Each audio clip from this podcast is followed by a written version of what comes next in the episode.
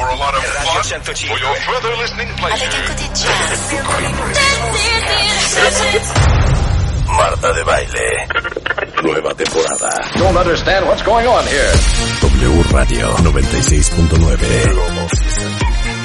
Instagram, Twitter, Facebook. Más invitados, más alegrías, los mejores especialistas. El día mágico es hoy. No te lances a tu sintonizar. ¿Cuál es el antídoto de la tristeza? La esperanza. Marta de Baile en W. Global Season. W. Marta de Baile en W. Nueva temporada 2021. Estamos donde estés. El doctor José Manuel Mier es médico cirujano de tórax, especialista en cáncer de pulmón, director del Instituto de Cirugía Torácica Mínimamente Invasiva y coordinador de la Clínica de Cáncer de Pulmón y Tumores de Tórax en el Hospital Ángeles de las Lomas. Es el primer médico en el país que realizó la extracción completa de un pulmón por mínima invasión y primero en operar con robot cáncer de pulmón. Eh, bueno, tiene estudios de maestría, doctorado en la Universidad de Harvard, Alcalá de Henares, Bérgamo, Italia y la Universidad de Sur de París. Autor de más de 60 publicaciones referentes de la especialidad. Pero les digo una cosa. Señor, no me ha sacado de esta tos. ah, bienvenido, Este querido. apuro. ¿Cómo estás? Un placer estar aquí con ustedes como siempre. Marta y Rebeca, es un verdadero placer estar Gracias, con Una ustedes. doctor. diversión, ¿no? Sí, totalmente. Uy, Oigan, seguramente ustedes han visto la cantidad de notas que han circulado en redes sociales. Alguien te manda un WhatsApp, alguien te manda un video de YouTube del cuento este del vaping y el Juul y todas esas nuevas formas de cigarro electrónico, Es ¿no? correcto, ¿No? es correcto. Bueno, Sí. en los Estados Unidos eh, se dice que hay nueve muertes ocasionadas por una intoxicación pulmonar que afecta a personas que usan cigarrillos electrónicos.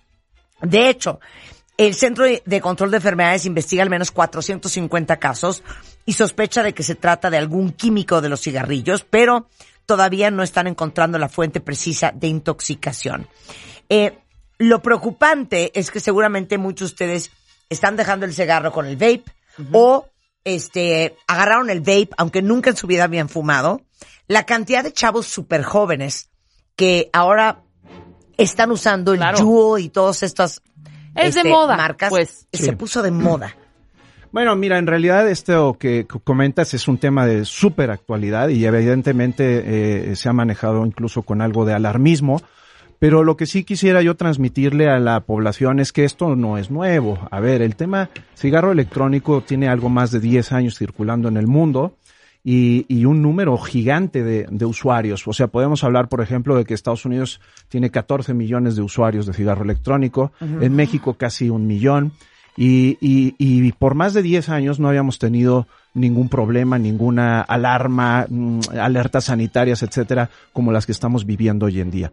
Entonces, creo que sí, y me encanta que hayas hecho eh, esta introducción, porque has empleado, me parece, la palabra correcta. ¿Qué es? La palabra correcta es intoxicación pulmonar. Claro. No hay de momento una enfermedad reconocida producida por el vaping. Lo que estamos viviendo en estos momentos es, como bien dijiste, una intoxicación. ¿Cuál es la gran diferencia? La diferencia es que eh, al parecer lo que ha ocurrido con estos, pues con estas nueve defunciones y con más de 500 enfermos ingresados, es que eh, eh, han consumido líquidos, líquidos de los que se utilizan para, para vaporizar, eh, comprados en el mercado negro con dudos, con dudosa procedencia y con dudosa este calidad de sus Sí. productos. Y muy importante también y esto no lo están mm, haciendo notar tanto en los medios de publicidad de, de comunicación que se ha mezclado con con THC, con, con, con derivados de, de- de- la de marihuana. Entonces esto es muy importante eh, hacerlo, hacerlo resaltar. ¿Por qué? Y aquí quisiera entrar en una cosa un poco técnica que, que sirve de explicación para que la, la gente entienda por qué está sucediendo esto. Ok, nada más una pregunta. Claro. Quiero que todos los que yulean todo el día, este, me digan quién está con eso a tope y a quién le ha llegado un video que anda circulando de una chava, ya sabes, súper entubada, fatal por el cuento del vape. Lo hemos visto todo. ¿Quién vive con el Jesús en la boca, con sus hijos, que no fumaban Ajá. y que ahora andan con la risa y risa jugando con el yugo? Bueno, ¿Quién de ustedes dice, no, qué, qué angustia, ya quiero soltar el vape? Porque en realidad, antes de que expliques eso, Sí. ¿qué es el vaping? Bueno, el vaping eh, es un dispositivo eh, electrónico que está compuesto en esencia de, de tres partes. Una que es una batería, una que lleva un cartucho, eh, eh, un, un cargador donde se, se pone un dispositivo, se, se- llena con un líquido que en esencia es... eh, Químicos. Bueno, en, en- en químicos, químico es todo, ¿no? Eh, Pero yo creo que a los químicos hay que ponerles nombre y en esencia es eh, propilenglicol, glicerina, este, algunos llevan nicotina, algunos no, y algunos llevan saborizantes. En esencia son esas cuatro, cuatro sustancias, ¿no? Entonces, eh, es muy importante destacar que esto se ha venido utilizando por más de 10 años sin haber tenido grandes problemas. Y aquí viene la, la parte importante. En estos últimos eh, semanas que hemos visto todo esto, eh, el, el tema de, de que se haya combinado con THC es muy importante.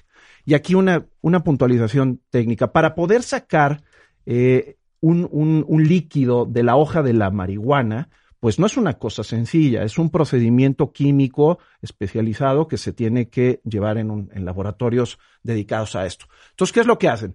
De la hoja de la marihuana se procesa de tal manera que se obtiene un aceite. Ese aceite es muy espeso. Entonces, cuando ese aceite tan espeso se coloca en un vaporizador, no podría ser utilizado porque no se alcanza a evaporar eh, por las baterías y el calor que produce Sí. el cigarrillo. Entonces, ¿qué es lo que hacen? Le introducen algunas sustancias que hacen menos denso el, ese líquido. O sea, lo aguada. Para aguadarlo. Exactamente. ¿Y qué es lo que se está utilizando? Que es una de las cosas que eh, se está hablando en, en- en- en los medios de comunicación, la vitamina E.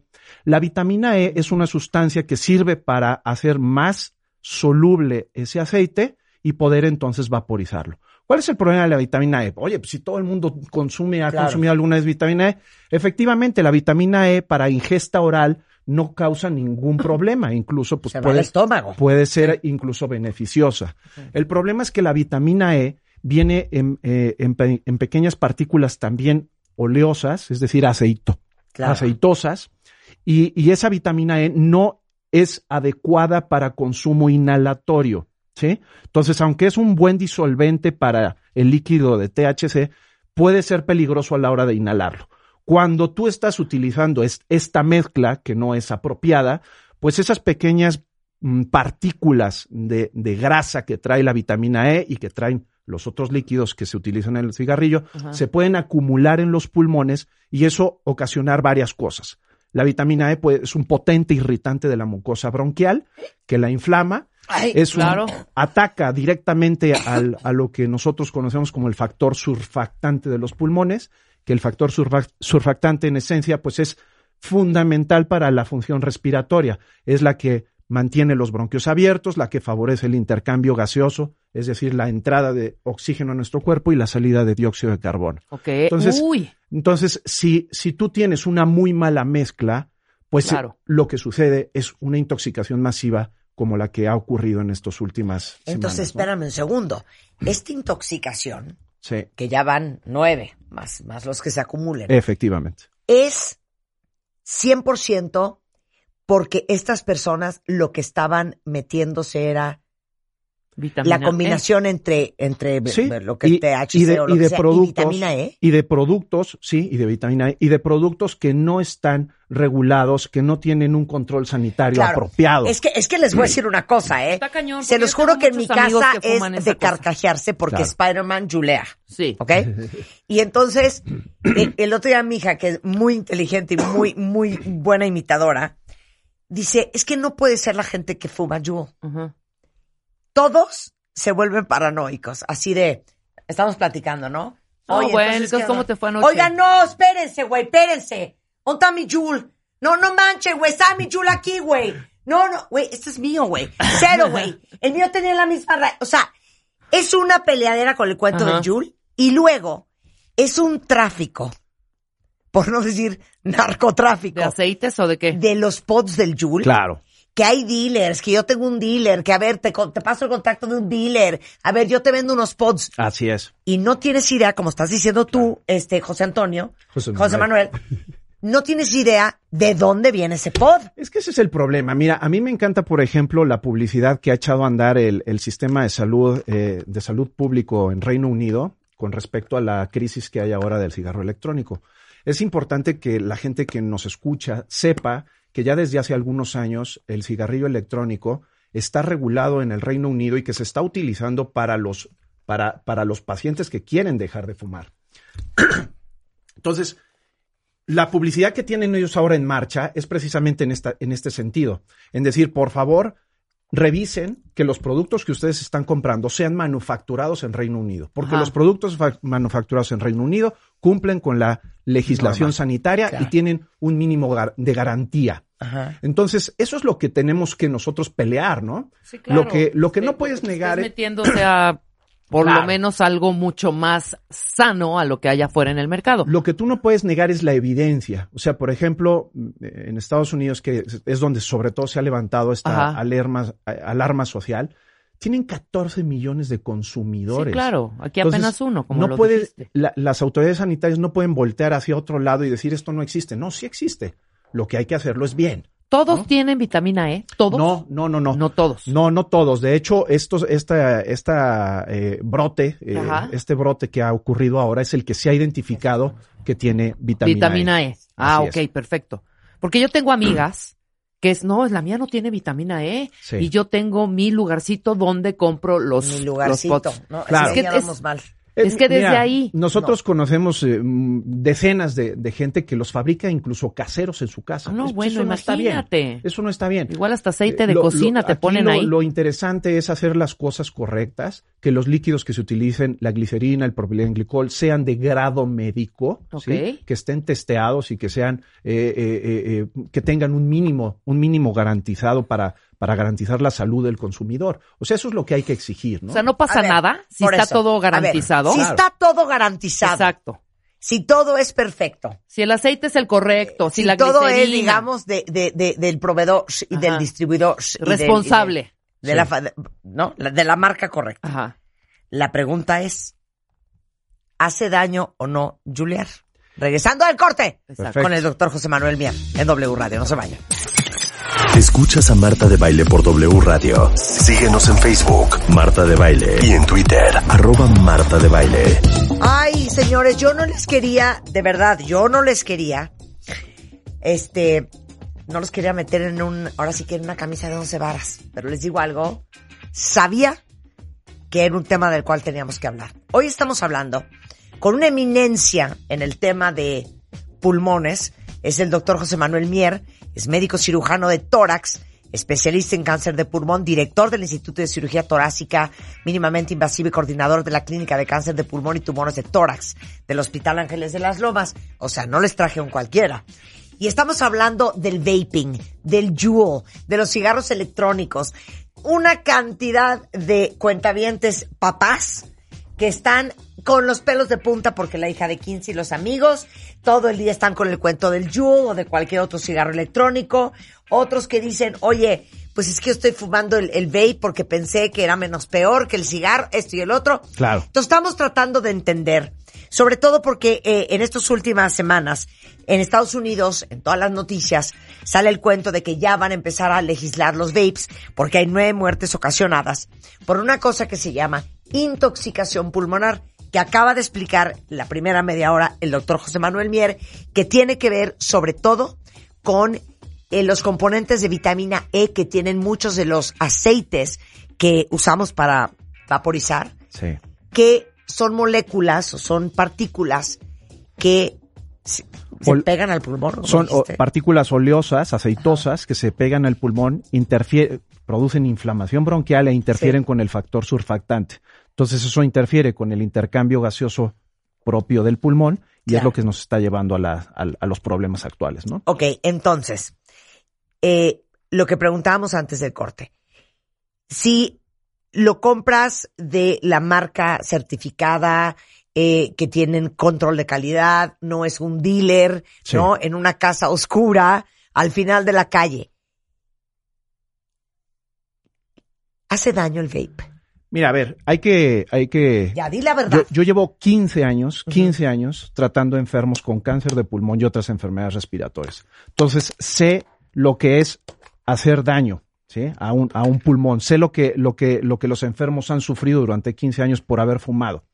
Entonces, hay que decir claramente que el cigarro electrónico no es inocuo. No ¿Otra es- vez? no- no ¿Otra lo vez? es, ¿Ok?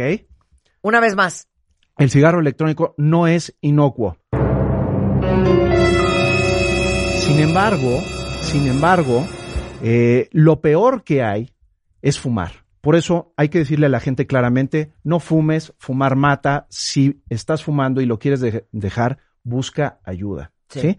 Dentro de esas buscar ayuda, existen varios métodos. Existe el tratamiento farmacológico con pastillas, con parches, con, vaporizadores, con pastillitas sublinguales. Un- que una administran lobotomía, lo que sea muchas necesario. cosas. Necesita- eh, eh, hay psicoterapia y en algunos países que a mí me parecen eh, que lo están haciendo muy apropiadamente, como Reino Unido, ya hay otra opción más que es el cigarrillo electrónico. ¿Por qué el cigarrillo electrónico puede funcionar? Si bien no es inocuo, sí tiene aproximadamente 95% menos de las sustancias tóxicas que tiene un cigarro. Para poner a la gente en contexto, un- el humo del tabaco, cuando uno inhala una fumada de cigarrillo normal, se mete aproximadamente 7000 sustancias tóxicas al cuerpo. De esas 7000 sustancias tóxicas, tú estás eliminando el 95% cuando usas vapings. Ajá. Entonces, ¿Cuánto por ciento, perdón? 95% 95%. menos. Entonces, Pues lo no, hay, siento. no, no hay que ser Einstein, no hay que ser Einstein para poder deducir que evidentemente si metes menos sustancias malas, pues tiene que ser menos malo. No inocuo, pero sí menos malo. Eso punto número uno. Punto número dos. eh, la preocupación que demuestran los cuentavientes en, en- redes sociales eh, respecto al uso en adolescentes y, y niños es absolutamente legítima y nadie, absolutamente nadie en sus cabales, ningún médico, ningún vendedor de vapings, nadie recomendaría el uso en adolescentes y en adultos. De hecho, cuando se legisle y en los países en los que está legislado, está prohibido evidentemente la venta y consumo en menores de edad. ¿Quiénes son los que tienen que consumir vaping o que pueden consumir vaping? Incluso así lo reconocen y lo recomiendan. Por ejemplo, el, el CDC, el Centro de Control de Infecciones de Estados Unidos, recomienda el uso de cigarrillo electrónico en fumadores adultos que no pueden o no quieren dejar de fumar. Otra de las sociedades que mayor impacto e influencia tienen en México y en Latinoamérica es la Sociedad Española de Neumología y Cirugía de Tórax. Esta sociedad que está totalmente en contra del, de, por supuesto, del cigarrillo combustible, pero también del cigarro electrónico, dicen que los problemas, y esto está publicado hace escasos días, dicen que los problemas suscitados en Estados Unidos y las muertes que han ocurrido es por comprar mercado negro. Entonces, volvemos otra vez a la raíz del problema. Por favor, compren productos eh, eh, de marcas reconocidas claro. que hayan pues pasado los controles sanitarios Es que apropiados. lo que está Claro. cañón, o sea, yo entiendo el tema del vaping Sí, como sustituto del cigarro Así cuando vas ser. a dejar de fumar. así debe ser. ¿Ok? Así debe ser. Lo que está muy cañón es que no solamente niños, adolescentes, sino también adultos, que en su vida han fumado, agarran el vape Sí. de moda. Entonces, ¿qué es menos peor que el cigarro? 100%. Nada. Lo sea, cual lo no significa que el vaping es bueno. Y, y además aquí también hay que eh, eh, eh, matizar estos puntos. Los, las cifras que tenemos actualmente, tanto en Estados Unidos como Canadá, como en México, de, eh, del consumo de vapings en menores de edad, Ajá. hay que ser muy claros. Están, están metiendo de- dentro del mismo saco, dentro del mismo saco me refiero, eh, eh, están poniéndolos a todos en la misma canasta, aquellos que están usando el vaping diario, que Sí. son, serían consumidores regulares, y aquellos que han hecho uso exploratorio de el producto. Uso exploratorio, ¿qué significa? Si tú llegas ahorita a una preparatoria y le preguntas a 100 niños que se han probado el cigarrillo, a lo mejor muchos te van a decir, sí, ¿lo consumes diario? No. No. ¿Cuántas veces lo has consumido? No, pues una. Ok, bueno, pues eso es uso exploratorio. No quiere decir que sean consumidores frecuentes. De tal suerte que esas cifras totales que está manejando pues México, Estados Unidos, Canadá y otros países están, a mi modo de ver, infladas. ¿Infladas en qué sentido? Pues en el sentido de crear este, esta alarma social. Vuelvo a insistir, no está recomendado en menores de edad. Las Sí, sí, indicaciones son muy precisas. Fumadores, adultos que no pueden o no quieren dejar de fumar.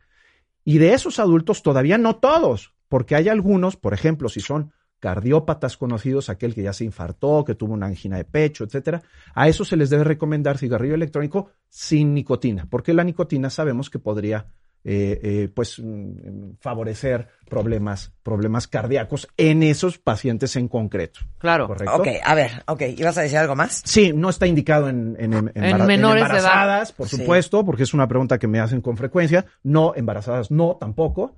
Y este, eh, y una cosa muy interesante y muy importante que hay que decir es que eh, eh, el fumador de cigarro combustible, de esas 7000 sustancias que saca, de, que, perdón, que mete, saca 4000. De 7000 saca O 4000. sea, nos quedamos con esas- cuatro, con Esas 3000. 4000 son las que inhala el, el, eh, el fumador. de- pasivo. el fumador pasivo. Eso es una cosa muy importante, porque además de que el vaping puede favorecer el cese del tabaco, elimina prácticamente por completo al fumador pasivo. Es Claro. decir, esas 4000 sustancias que saca el cigarro combustible, el vaping no lo hace. Entonces, creo que dentro de los males, el, El menor. menor. Aquí, como les digo, yo llevo 15 años tratando enfermos y sé lo complicado que es la adicción y lo que representa para estos fumadores dejar de fumar. Rebeca y yo queremos una lobotomía. Mira, eh, Sí, los- datos son ¿Ubicas la lobotomía? Sí, claro. Eso es lo que queremos. No, no vengas con datos dramáticos. Sí, no, no, no, No, no ya, nos lo- ya no lo sabemos, Sí, además. ya no lo sabe. ¿Por qué mortificar? Yo lo único que, Que quiero ya, preguntarle, doctor, doctor, lo único que le quiero preguntar es esto, ese vape, el de adultos, Sí. trae algunos, con todas estas mezclas que ya mencionaste hace Sí. unos momentos, ¿trae algún grado de nicotina?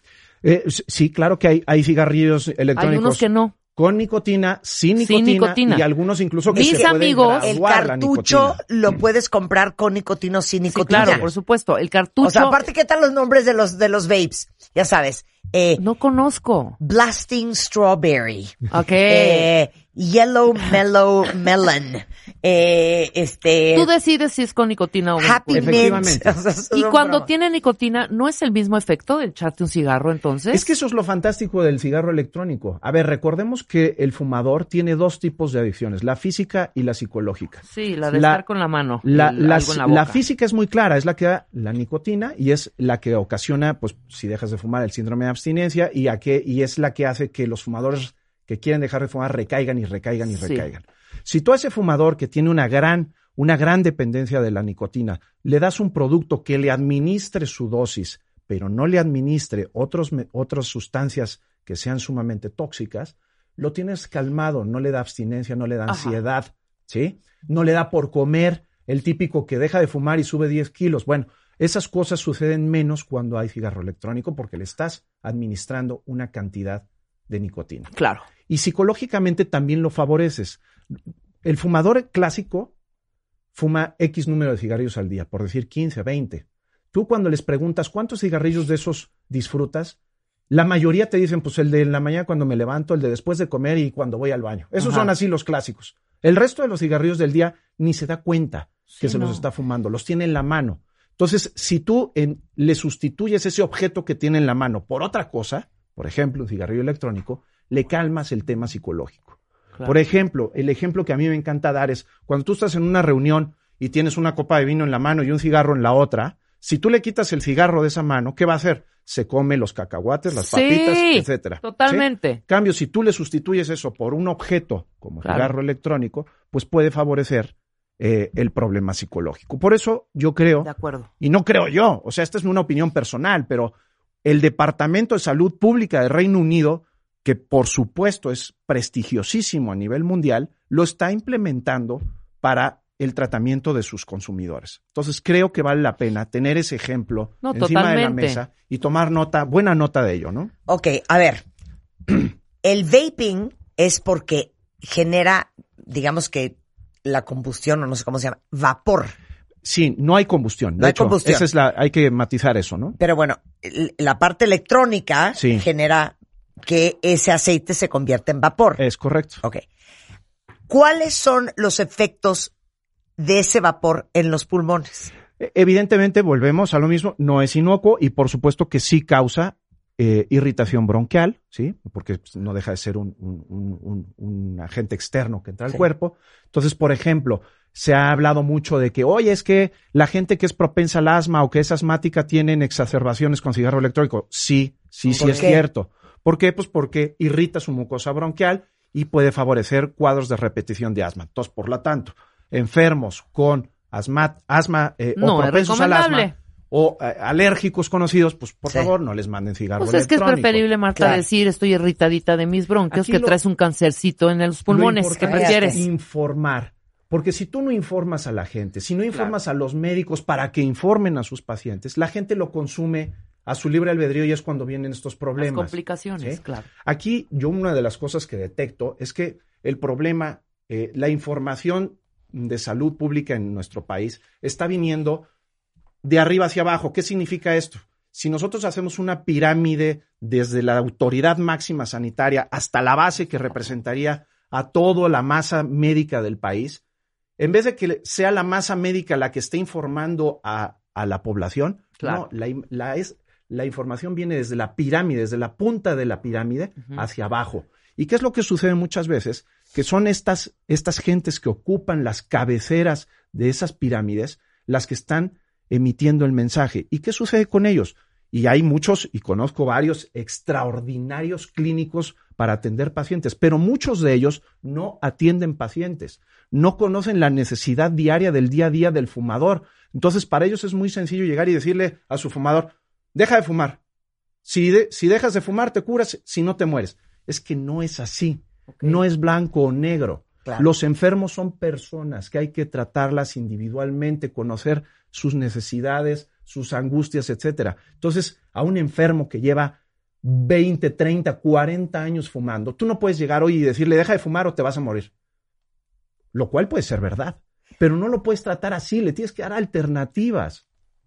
¿Ok? Sí, claro. Y eso es lo que creo que no se está dando eh, eh, a, los, a los fumadores de, de a pie, ¿no? Oye, pre- pregunto otra vez una cuenta viente. Oye, lo del el, el- es malo el, el vape con el CBD. Es que ya explicó el doctor. Sí, ya lo el dijo. CBD lo diluyen con vitamina E. Es correcto. Y esa Sí. vitamina E tiene unas partículas Esas las que se van al pulmón. que joden el pulmón. Exacto. Y a- aquí hay Marta, otro, hombre. otro punto importante. Mucha gente, eh, y a mí me ha tocado, oye, es que yo ya estoy fumando CBD. Ojo con el CBD. La gente también tiene que tener la información. El CBD también es un derivado de la marihuana. ¿sí? claro. Entonces, ojo. Ojo con eso, Claro. porque eh, a lo mejor estás pensando en hacerte un bien y a lo mejor, pues lo que no sabes es que estás consumiendo un derivado de la, mali- de la Ok. marihuana, ¿no? ¿Cómo sabes cuáles son los síntomas? El cuadro sintomático, José Manuel. Sí. De que el vape te- no te, Te está, está cayendo bien. Sí. Bueno, mira, eh, está muy bien descrito dentro de este brote, brote gi- gigante que ha ocurrido en Estados Unidos, ya lo tienen muy identificado. Son infecciones mm, Ajá. respiratorias que están mezcladas con un cuadro eh, intestinal, es decir, con diarrea, malestar intestinal. eh, eh, eh, y Ah, ok, tiene que ver todo el... distensión Claro, inflama, abdominal, ¿verdad? Porque claro. estás... Distensión abdominal. Sí, Es sí. correcto. Ajá. Eh, diarreas. y, y- y todo esto eh, puede ¿Ya? llegar al máximo cuando el enfermo puede presentar dificultad para respirar. Incluso algunos de estos enfermos han requerido ventilación artificial, ¿no? Entonces, sí es importante que si ustedes han consumido cigarrillos electrónicos comprados en lugares de dudosa procedencia y presentan este tipo de sintomatología, sin ninguna duda deben acudir a ser valorados por un especialista Pues en el área. entonces ya digamos marcas, ¿cuáles son las reales para la gente que está Es que el comprando? problema es que en México no, no, no. Tú no puedes tener el Juul Ajá. o el iOS o cómo se llama. No, pero no, iOS. no, no. El cartucho, ¿dónde Sí. lo compras? Ese es el rollo, ¿no? Es, Es que, que el cartucho México lo compras en una caja Está- marca Juul. Claro, está prohibida la venta y distribución legal de Ajá. esto. Claro. ¿Y dónde compro los Jules? La, la- es, ¿Dónde compro los cartuchos? Ah, hay dealers por todo el país. Por eso. ¿En dónde compro el de Ah, la pues, marca eh, registrada, pues? es lo mi pregunta. no, es que eso no se vende en México. Ah, no, entonces Por eso está hay Sí fregado. algunos establecimientos que los están vendiendo bajo un amparo porque legalmente pues no tienen licencia.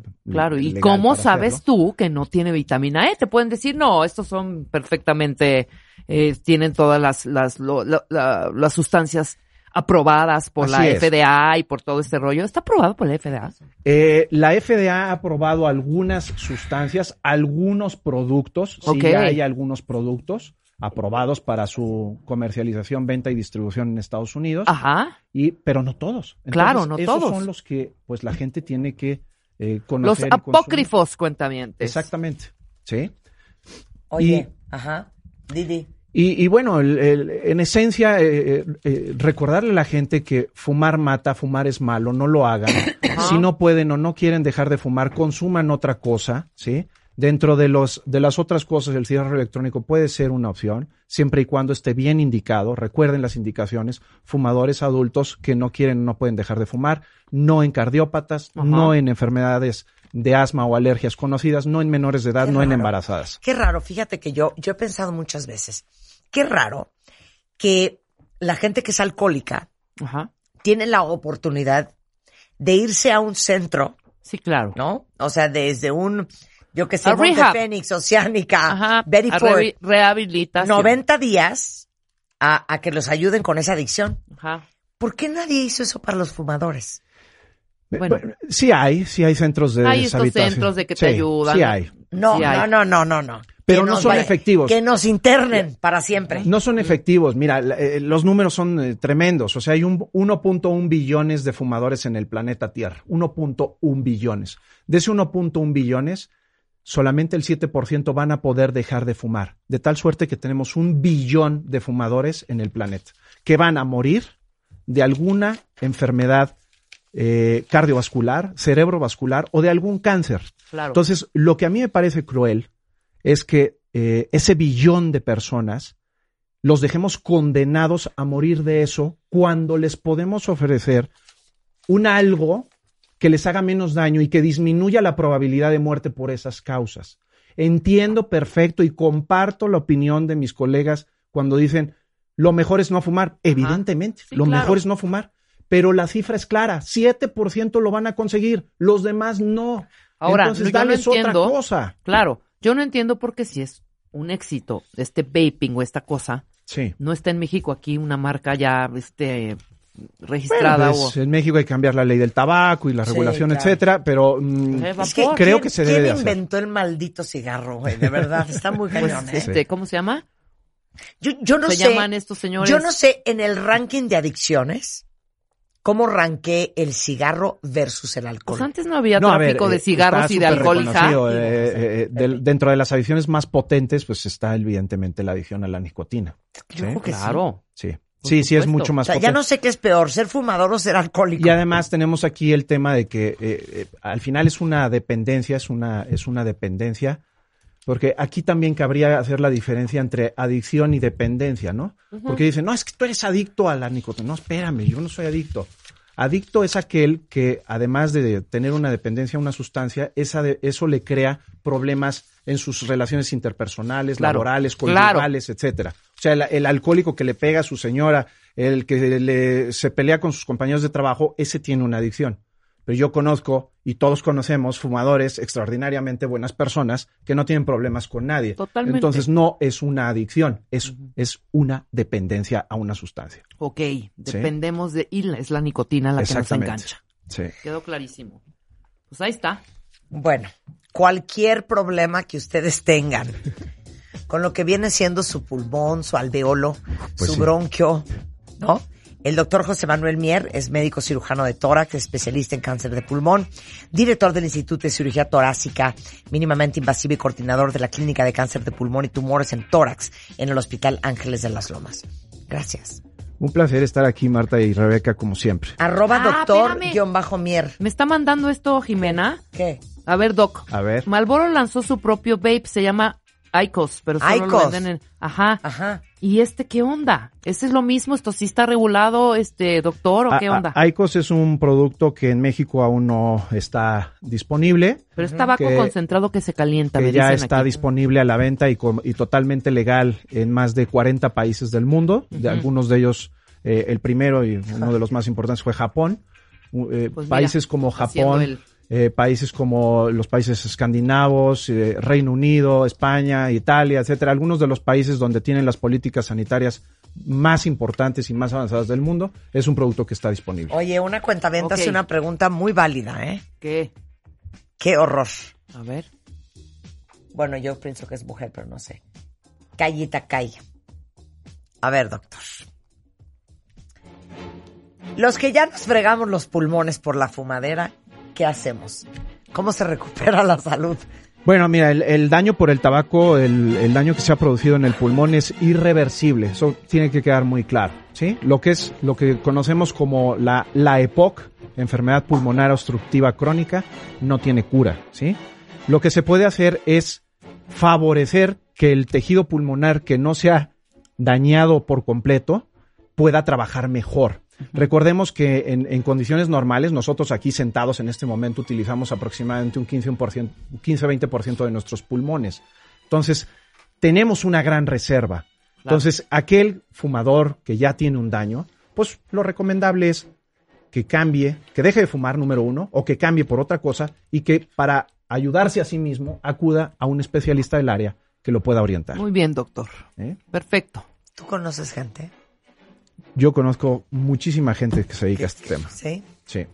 Bueno, es doctor-mier en Twitter. Ahí les pongo ahorita en redes sociales sus datos.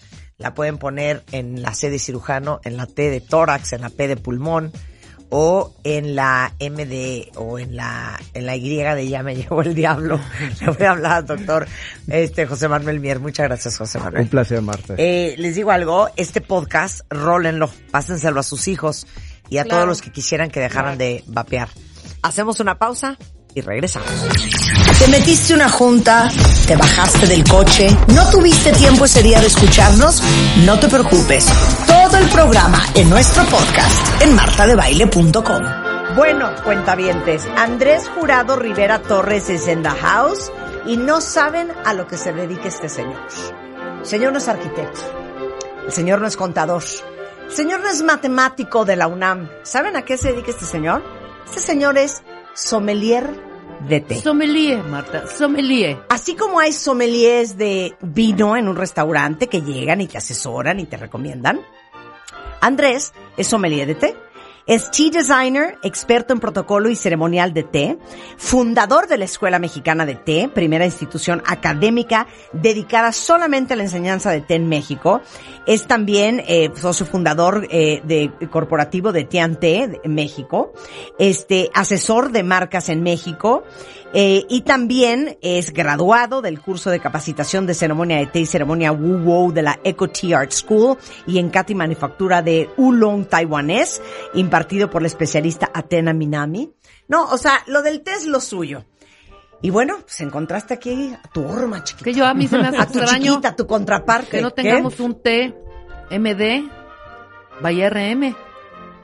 ¿Lo podemos armar? Un té Marta de baile por Rebeca Vaya Mangas. RM. Sí. Vaya RM. Oye, está muy bien. No, hicimos un, un tutorial de té que ha tenido un éxito increíble en YouTube. Ahorita se los posteo. Pero lo invité justamente a hablar del arte de tomar té, porque habemos muchos que no tomamos café, pero que sí tomamos té sin parar. Ajá. ¿Sabes qué? Salud. Con su Salud, té. mil gracias. Adelante, Andrés. A ver, la historia del té. Empecemos por ahí. Pues bueno, la historia es súper antigua. eh, si bien no hay pruebas así del carbono 14 que nos demuestren que en China se toma té desde el 2700 antes de Cristo, hay una leyenda de, de- del emperador Shenong que dice que, eh, que, bueno, este era uno de los emperadores augustos que, que llegó a China para enseñarle a los chinos distintas cosas. Eh, algunas relacionadas con la agricultura, y eh, en uno de sus viajes por, por territorios chinos. Ve qué bonita música. Dormido abajo Oye, de. Andrés. Sí, sí, perfecta. Perfecta Shenong. para esta conversación. Perfecta para Shenong. Ok, entonces. Entonces se quedó dormido abajo de, de un árbol y puso a hervir el agua que iba a beber después de, de- de- de haber comido. Él una de las cosas que le enseñó al pueblo chino era a hervir el agua, ¿no? Entonces cuando se despertó, se tomó el agua y se dio cuenta que su despertar fue mucho más ligero Y dijo, ah, caray. y dijo, algo pasó. ¿Que me tomé? Siguió tomando el agua y se dio cuenta que en el fondo de la ollita había unas hojas del árbol bajo el cual se había dormido. O y sea, a ¿qué partir tal la de historia? ese momento dijo, eso se lo tengo que enseñar a los chinos. Las hojas son lo mío. Las hojas, estas hojas son la neta. Y todos los chinos tienen que empezar a hacer lo mismo que, que me pasó a mí. ¿Cómo se llamaba este señor? Shenong. Shenong. Muchas gracias. Que Dios te tenga en su santa gloria. Y a partir de ahí, pues los chinos empezaron a tomar eh, té Pues el té viene de China. el té viene de China. Eh, China es el único país que produce los cinco tipos de té que existen. No, ahorita vamos a eso, ahorita vamos a eso. Es el productor mundial número uno y eh, tienen años y años de tomar té. El país que le sigue, eh, aquí digamos que sí tenemos un dato mucho más preciso, es Japón, Que empezó a tomar té por ahí del, del año 800 después de Cristo. Mucho tiempo después. Mucho tiempo después. Ajá. Y, Después. y obviamente influenciado por los chinos, ¿no? Por estas migraciones de monjes budistas que tomaban muchísimo té y llevaron el té a Japón. Entonces, ¿cuáles son los... Más bien, te voy, a, te voy a preguntar esto. China es el mayor productor de té en el mundo, ¿no? Correcto. Después le sigue... Después le puede seguir la India. Eh, después se pelean el tercer y el cuarto lugar. eh, año con año va cambiando. Kenia y Sri Lanka. Y bueno, ya después vienen muchos países. eh, Japón produce té. Japón produce mucho té, pero no produce tanto té porque su territorio es, es pequeño. Claro. Y solo, solo- los londinenses lo, ex- lo, lo importan. Lo- de hecho, los japoneses rentan tierra en distintas partes del mundo Ajá. para producir el té que a ellos les gusta como a ellos les gusta. Claro. Oye, tengo tantas ganas de decir lo que voy a decir ahorita. Pues dilo. Ok. Rever, por favor. Señores y señoras, frutos rojos con miel, jazmín con chi, té chai con leche, naranja, arándano y menta. No son tés. Repito, no son Son tés. mezclas horrendas, claro. Son payasadas. Sí. A ver, Andrés, corríjame, un señor, si yo estoy con mal. coca, hombre. Definitivo. Pero me faltaron nombres, me faltaron nombres. Bueno, hay A ver, pero échate muchísimo- unos así de- manzana canela. Manzana Manzana canela. canela. ¿Qué es esa payasada? Cuenta dientes. Sí, sí. A ver, otro, canela, otro, otro, este, otro, No otro. sé. eh, jazmín, menta. Sí, jazmín menta. Este. Es que te voy a decir Oye, una cosa, a- a- perdón, a- soy a- neófita. No, ahí te va. Azar té verde. No. Es Siete flores. Siete flores, claro. Yo- eso yo- tampoco yo no es soy té. mu- Yo soy neófita, no soy como obsesa como No, lo más cañón es manzana canela. Eso Sí, sí, cañón. manzana Y- canela es Y el chi, chai, o no sé cómo se llama. Chai tiene, Chai, tiene chai. un poquito de té, pero solo como un ingrediente. Sí, eso no es té. Eso no es té. Es que yo solo te tomo tequila. Ah, Y ahora vamos con qué es un té, qué es una tisana y qué son payasadas. Vas, Andrés. A ver, un té es solamente debemos de llamar té a lo que se produce con una planta que se llama Camellia sinensis. Con esta misma planta se producen básicamente cinco tipos distintos de té. Té Y son los únicos que existen. Son los únicos Tés. tés. Tés de verdad. De esos hay muchísimas Variantes. subvariedades. Claro. Pero los cinco tés de verdad son, ¿están listos? Venga. Blanco, verde, oolong, negro y puer o tés oscuros, dark teas. Esos son los únicos tés. Eso es lo único que hay. ¿Manzanilla? Manzanilla es tisana, Sí, este, manzanilla. Esos son eso. los tés. Ajá. Esos son los tés. Los tés. Otra vez, blanco, oolong, negro, eh, Verde. Verde, verde y y puer. puer o tés oscuros. Y tés oscuros. Esos son tés. Exacto. Ok. Y todos vienen de la misma planta. Misma planta, Camellia sinensis. Camellia con distintos sinensis. varietales Ah, ok. botánicos, pero es la misma planta. ¿Qué son tisanas? Tisanas es todo lo que no tiene ni siquiera un poquito de Camellia sinensis. Manzanilla, Azar. azar, este, Tila. manzana canela, Anís. tila, lavanda, anís. Limón. Todo eso es tisana. Ok, entonces la próxima vez que estén tomándose un, un, un, según ustedes, un té de limón, no es un té. Ajá. Digan, Es ¿qué un- haces, hija? Tomándome un té. No, te estás tomando una tisana. Claro, claro, para que sea agua. Entonces Exacto. hay que pedir, me trae una tisana de Me trae manzanilla. una tisana de manzanilla y el, Técnicamente. y el mesero se va a quedar así Te de, mandé, no, no Igual tenemos, te dice que no tiene. no, tisana Te no va a decir que tenemos, tisana fíjese. no, pero te sí. Me trae una Sí. tisana de camomila. Claro, o sea, menta, hierbabuena, todo eso es tisana porque no tiene la camelis, Camellia sinensis. camelia, sinensis. sinensis. Ok. Y Y luego, las payasadas. no, y- bueno, tienes mezclas Ajá. que pueden tener solamente otros ingredientes o mezclas que pueden tener té y otras cosas. Ajá. Por ejemplo, el chai. El chai tiene un poquito de Camellia sinensis, un té negro, Ajá. y además este canela, Especies, es- comino, exacto, clavo, pimienta, canela, bla, sí, bla, bla, exacto. bla. Entonces, hay muchos blends que son té con algún otro ingrediente. Con alguna cosa otra Los cosa. blends más famosos pueden ser, por ejemplo, el té marroquí, que es té verde con menta. Sí. Este, hay un té japonés muy famoso que se llama genmaicha, que es té verde con granos de arroz. Y así a lo largo, el verde jazmín, pues si tiene té verde, pues es un blend. Ok, yo solamente tomo té negro en dos variables. Earl Grey y English Breakfast. Entonces hay muchos tés negros que tienen sus subdivisiones. Ejemplo Correcto. esto. Earl Exacto. Grey y English Breakfast. ¿Qué significa eso? English Breakfast es una mezcla de tres tés negros. Cualquier té negro, pero tres diferentes. Pero es puro, si es, té. solamente té negro. Históricamente el tema es que los ingleses se fueron quedando sin, sin, por las guerras del opio y fueron teniendo conflictos con los chinos. Ajá. Entonces empezaron a producir té en otras partes del mundo, la India y Kenia, este, y Sri Lanka, y mezclaban tés de distintas partes para poder, poder seguir consumiendo. Bien. Y Earl Grey es un té negro. Que tiene un- una esencia de un cítrico Que es la- el mejor. que se llama, el cítrico se llama bergamota.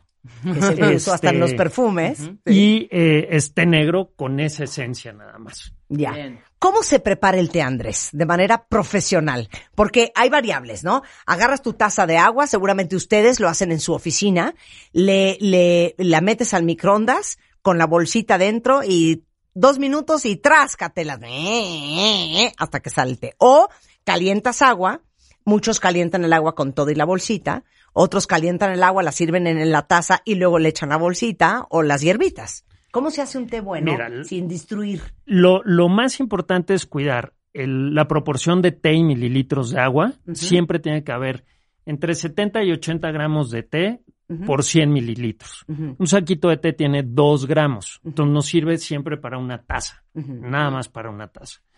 Muy importante poner primero el té en la versión que sea y después el agua. ¿Cómo? Sí, siempre primero el té y después el agua. ¿Qué? O sea, ¿de qué hablas? Entonces Sí, yo sí. tenía que haber puesto la bolsita en la taza Y y luego sirvo el y agua. luego sirves el ah, no, agua. todo lo he hecho mal Yo y yo así que soy tu preparo el té amiga. a la gente que me pide té en mi casa, así Sí. lo preparo. ¿Cómo? Pongo la taza, pongo el la, la, La suavecito, bolsita o lo las que sea, caliento el agua y luego No, es que yo caliento el agua, luego agarro la bolsita No, y hija. trinquilín, Bueno, trin, no. trin, trin, o caliento el agua, meto las hojitas en un contenedorcito y meto el contenedor en el agua. Todo mal. Técnicamente. ¿Por qué? Si te ves muy técnico, Sí. está mal. ¿Por qué? Porque las hojas no absorben el agua de forma homogénea. Entonces la infusión se hace de manera más lenta y menos homogénea. Ok, muy bien. Digo, vaya, si te gusta Sí. como sabe, está bien. Ok, ¿cuánto tiempo se infusiona un té? Cada té se debe, se debe de, de dejar en el agua distinto tiempo. Los tés eh, verdes tendemos siempre, en México creemos que el té verde es muy amargo. Y el tema es que generalmente lo infundimos más del tiempo que se, que, que se debe. El té verde nunca más de dos minutos. De un minuto a dos minutos. El té negro de tres minutos a cuatro minutos. El té blanco, dependiendo el tipo de té, puede estar por ahí también, de tiempo. Pero generalmente los tés eh, eh, eh, nunca deben de infundirse más de cuatro minutos. Bien. Ok, bien. otra pregunta. A veces, y me pasa mucho con los tés muy negros que tomo, se me amarga. O sea, no, no sé si lo dejé mucho tiempo o si es la primera, no sé cómo se dice, pero la primera infusionada lo que se amarga. ¿Puedes infusionar dos veces? Sí, los tés de alta gama, de hecho los tés chinos de alta gama están hechos para, para infundirlos un montón de veces, eh, cinco, seis, siete veces. Los tés negros generalmente si se amargan es porque los estás dejando más tiempo del que los debes de dejar o porque tienes mucho más gramos que mililitros de agua. Ese error casi nunca pasa porque tendemos a poner menos té de lo que se necesita. Ponlo menos tiempo. Y otra cosa que debes de hacer eh, es cuidar un poco la temperatura del agua. Nunca incorporar, aún con los tés negros que soportan agua muy caliente, Sí. eh, tratar de que no esté hirviendo. Hierve y déjala reposar 20, 30 segunditos y después se la pones al té. Ok. ¿cómo sabes cuál es un té de buena calidad? Porque seguramente ustedes cuentavientes que aman el té. Una de dos, o vas y compras la cajita de una marca mona en el supermercado, ¿no? En el Alaquel, o si eres más sofisticado, vas a una de estas nuevas casas de tés, que hay varias marcas, que son cosas como más caras, más, este, no sé. Exclusivas. Más exclusivas, más, más sofisticadas. Pero ¿cómo tú puedes saber? O no sabes si es mejor en una bolsita, es mejor en un triangulito, es mejor directa a la hierba. ¿Cómo sabes qué tan bueno es el té que estás tomando? De forma general, podríamos decir que entre más grandes sean las hojas del, de- de- del té, es de una gama más alta. Ok.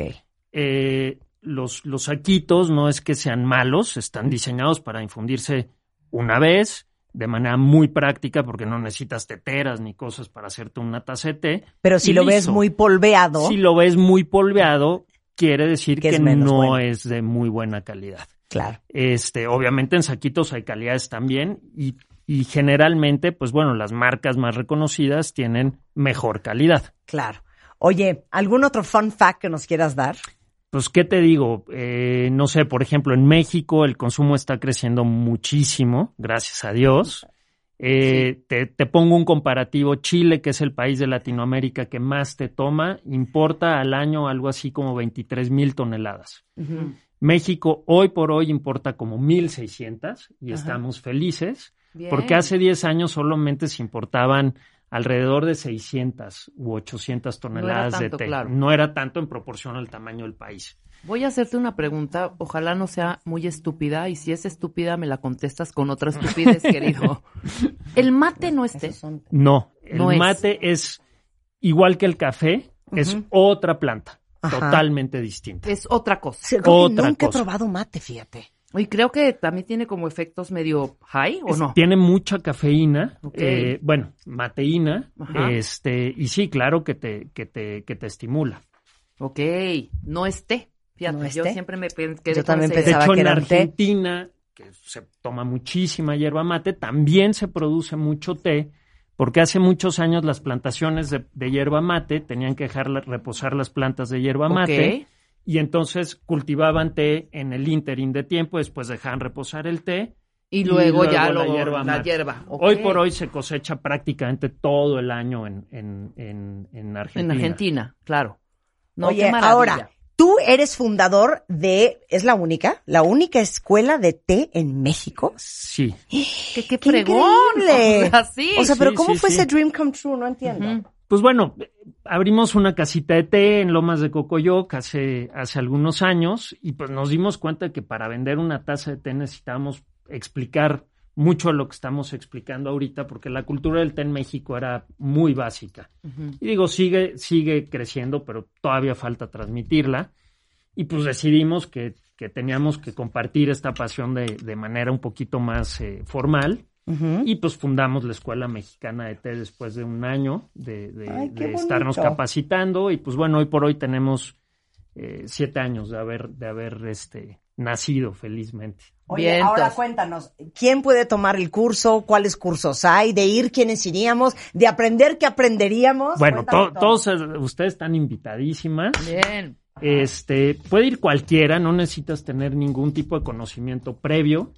Eh, tenemos dos formaciones, eh, sommelier de té en una versión semipresencial, que es cuatro días en, en las instalaciones de la escuela, te quedas en, en Cocoyoc, eh, y después tienes un campus virtual de ocho meses para seguir aprendiendo, catas un montón de té, les enseñamos a catar, a todo.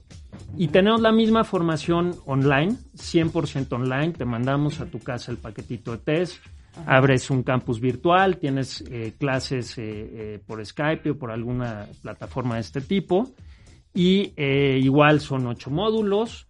Eh, tenemos una asociación con la Tea and Herbal Association of Canada, entonces nuestros alumnos tienen los dos reconocimientos. Oye, muy bien, muy bien eso. ¿Qué tal, eh? Y diseñador de té, que son tres días, igual semipresenciales, después un campus de seis meses.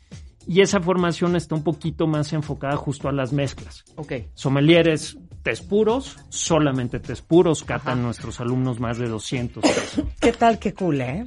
Super cool. Bueno, ¿no? pues ya aprendieron lo que es un té, lo que es una tisana, lo que son las payasadas, Es la- de dónde payasadas. vienen, este, a quién se le ocurrió y dónde lo pueden ir a aprender para todos los amantes del té. No, hombre, Oye, mil. ¿y no vendes tés? Sí, sí, vendemos tés en nuestra casa de té original. ¿Dónde es eso? Está en Lomas de Cocoyoc.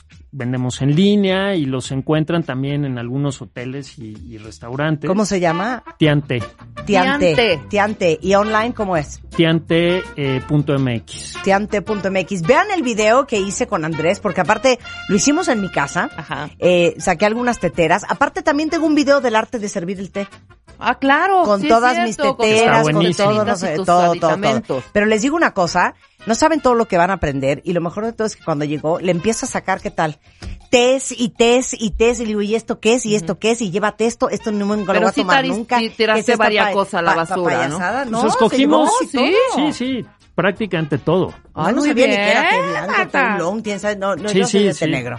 Oye, Andrés, qué gusto tenerte acá. Si quieren seguirlo, eh, es en Facebook Andrés Calf, así C-A-L-F. En Instagram es Andrés Jurito.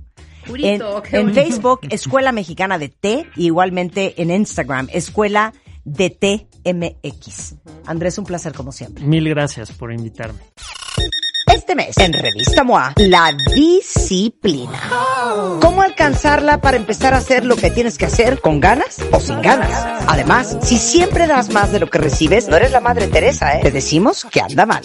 Y te dio COVID, ejercicios para recuperar tu salud. Más todo lo que tienes que saber sobre la química cerebral y cómo influye tu felicidad. MOA Agosto, una edición para ponerte las pilas. ¿Sí o sí? Una revista de Marta de Baile. les sugiero que se sienten. Si están sentados, que se agarren mujeres, hombres y mujeres. del objeto más pesado que encuentren a su alrededor. No creo que sea necesario Kleenex, porque no, esto no es de llorar. Pero les armé una mesa infernal. No sé si ustedes ubican un movimiento que se llama NOMO, que es Not Mothers. Y es un movimiento que está muy fuerte en Estados Unidos, que básicamente es de mujeres que decidieron no ser mamás. Ceci, Ariadne, Mariana decidieron no ser mamás. E invitadas por mi coconductora de esta mañana, María Antonieta Barragán, es periodista académica, es eh, comunicóloga, eh, especialista en ciencias políticas, ciencias sociales. Aparte, se ha especializado en periodismo de la intimidad, donde aborda la evolución moderna de las relaciones amorosas. Oye, hay que hablar de día, hija. ¿Estás de acuerdo? Eh, se ha abocado mucho a abrir este, esta línea de investigación para trabajar en el tema de las mujeres que eligen no tener hijos llamadas las no ma o no mo o no, No mo. mo. not mothers, not mothers. Bienvenida María Antonieta. Gracias. Feliz de que estés acá. Infernal. Infernal. A ver, ¿quieren que les dé así como unos electroshocks? Venga. Arráncate, Ariadne. Ok, primero tienes que decir cuántos años tienes. Bueno, yo me llamo Ariadne, tengo Ajá. 35 años. Ajá. Eh, soy casada hace cuatro. ¿Qué? Eso no me lo habías contado. Dijiste que había que dejar algo para Ok, el programa. exacto, exacto. Ok, entonces tienes 34, 35. 35, casada hace cuatro años. Exactamente. Ok, ¿están listos? Agárrense, vas. Y bueno, yo desde siempre supe que no quería tener hijos, no quería tener hijos, me decían que era muy inmadura para decidir, así que dije, bueno, tal vez para ustedes sea inmadura, para mí no, y a los 25 años por fin me concedieron la OTB. La OTB es la obstrucción tubaria bilateral, un método definitivo, adiós anticonceptivos, adiós miedos, adiós la posibilidad de tener hijos. ¿De qué me estás hablando? O sea, los 25 años, según yo, cuentavientes, o Ceci, Mariana, eres una imbécil. Estamos O sea, jugando les con tengo una noticia. todavía, los que hombre. tienen 25 años y juran que ya traen la onda cañón. Sí, no, O sea, a los olvídenlo. 25 años yo era un imbécil, ¿eh? Yo era ¿Tú? un imbécil también. ¿Tú? También, también. Ariadne, ahora se La Ariadne un ahorita genio, era la más un genio, un genio. Pues sí, Oye. pues sí. O sea, yo si hubiera sido tu mamá, yo te hubiera dicho, te meto a la cárcel, pero no te vas a hacer eso a los 25 años porque estás muy chica para tomar esa decisión. Eso hubiera dicho yo. Y eso me han dicho desde que tengo 12 años, pero igual O lo sea, tu mamá te decía, estás loca, ¿cómo? Mi mamá, mi papá, mis hermanos, los vecinos, las maestras, la gente que le cuentas en la calle, todo el mundo. Pero es lo que tú quieres y si tú quieres, hazlo. Pregúntate qué quieres, conócete. Me conocí, decidí que no quería y de veras no quería. A ver, pero yo quiero entender algo y es la pregunta que le voy a hacer a todas, ¿eh? ¿Por qué no querías tener hijos? Nunca me visualicé como mamá. Jamás. Ajá. Yo fui tía muy chica. Mi primer sobrina nació cuando yo tenía cinco años y siempre No, me es que eso la dejó traumada. Sí, eso también entiendo. Eso la dejó traumada. No, yo siempre No, al me vi contrario. como la tía buena onda, como la hermana mayor, como la amiga, como la cómplice y dije, de ser esta, a ser mi mamá, a ser mi hermana, no, este papel me encanta y yo no quiero más que lo que tengo, no quiero salir otra cosa que no sea. Es que otra vez quiero entender cómo no querer. O sea, decías, no quiero tener hijos, dos puntos. Porque me da flojera, porque no tengo la paciencia, porque no tengo la energía, porque no me veo, porque qué. Tengo todo menos verme. Soy, tengo la energía para irnos de fiesta, para platicar de todo. Los escucho. A mí ya me pasó desde que se raspan las rodillas hasta que les rompen el corazón. Así, pero simplemente desde el lado de mamá. No quiero, no me veo los regaños, la preocupación a las dos de la mañana. Eso es lo que nos hunde a todas, eso es lo que nos hunde a Es todas. más fácil que le llames a tu tía, Claro. a tu amiga, a tu hermana mayor y, oye, fíjate que me voy a quedar en tal lugar, a que le digas a tu mamá y enloquezca.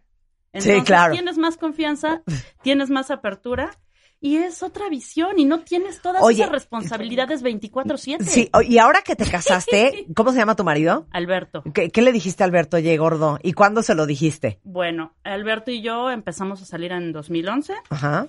Este, nos conocimos, empezamos a salir, dije, este hombre sí es muy inteligente. Este hombre sí me gusta para largo plazo, pero para muy largo Sí, plazo. sí. Cuando las cosas se pusieron serias, le dije, oye, ven, te invito a un café porque tengo que hablar contigo de algo. Obviamente, cuando yo conocí a Alberto, yo ya estaba operada. Sí, claro. Entonces fue el, mira, te voy a contar algo. ¿Te acuerdas que desde las primeras citas yo te dije que no quiero tener hijos? Sí, claro. ¿Tú cómo ves eso? ¿Tú te ves conmigo a largo plazo? Sí, me gustas mucho, estoy enamorado de ti. Ok, yo también me veo contigo a largo plazo. ¿Cómo nos ves con la parte de no tener hijos? Bueno, es algo que yo nunca me he puesto a pensar seriamente, pero lo doy por sentado. Yo hasta que no te conocí a ti nunca había conocido a nadie que me dijera, yo sé que no voy a tener hijos, yo Sí. lo decidí. Digo, pues mira, te voy a contar algo. Cuando yo tenía 25 años. Ajá. Es- Ves que yo nunca he querido, que te dije que desde niña, sí. Pues fíjate que yo a los 23 años empecé a pedir la OTB. ¿Qué es la OTB? Lo mismo. Esto, que ya no voy a tener hijos. ¿Ok? ¿Tú cómo estás con eso? No me digas ahorita, yo sé Sí. que es un balde de agua fría, ni me tienes que decir, más, no me digas ahorita ni bien ni mal, síguete con tu café. Quédatelo en la cabeza. Y cuando tú quieras que volvamos a hablar de esto, dime, si quieres regresar, o sea, si quieres que sigamos juntos, este, este es el barco y el Sí, barco claro. así está hecho.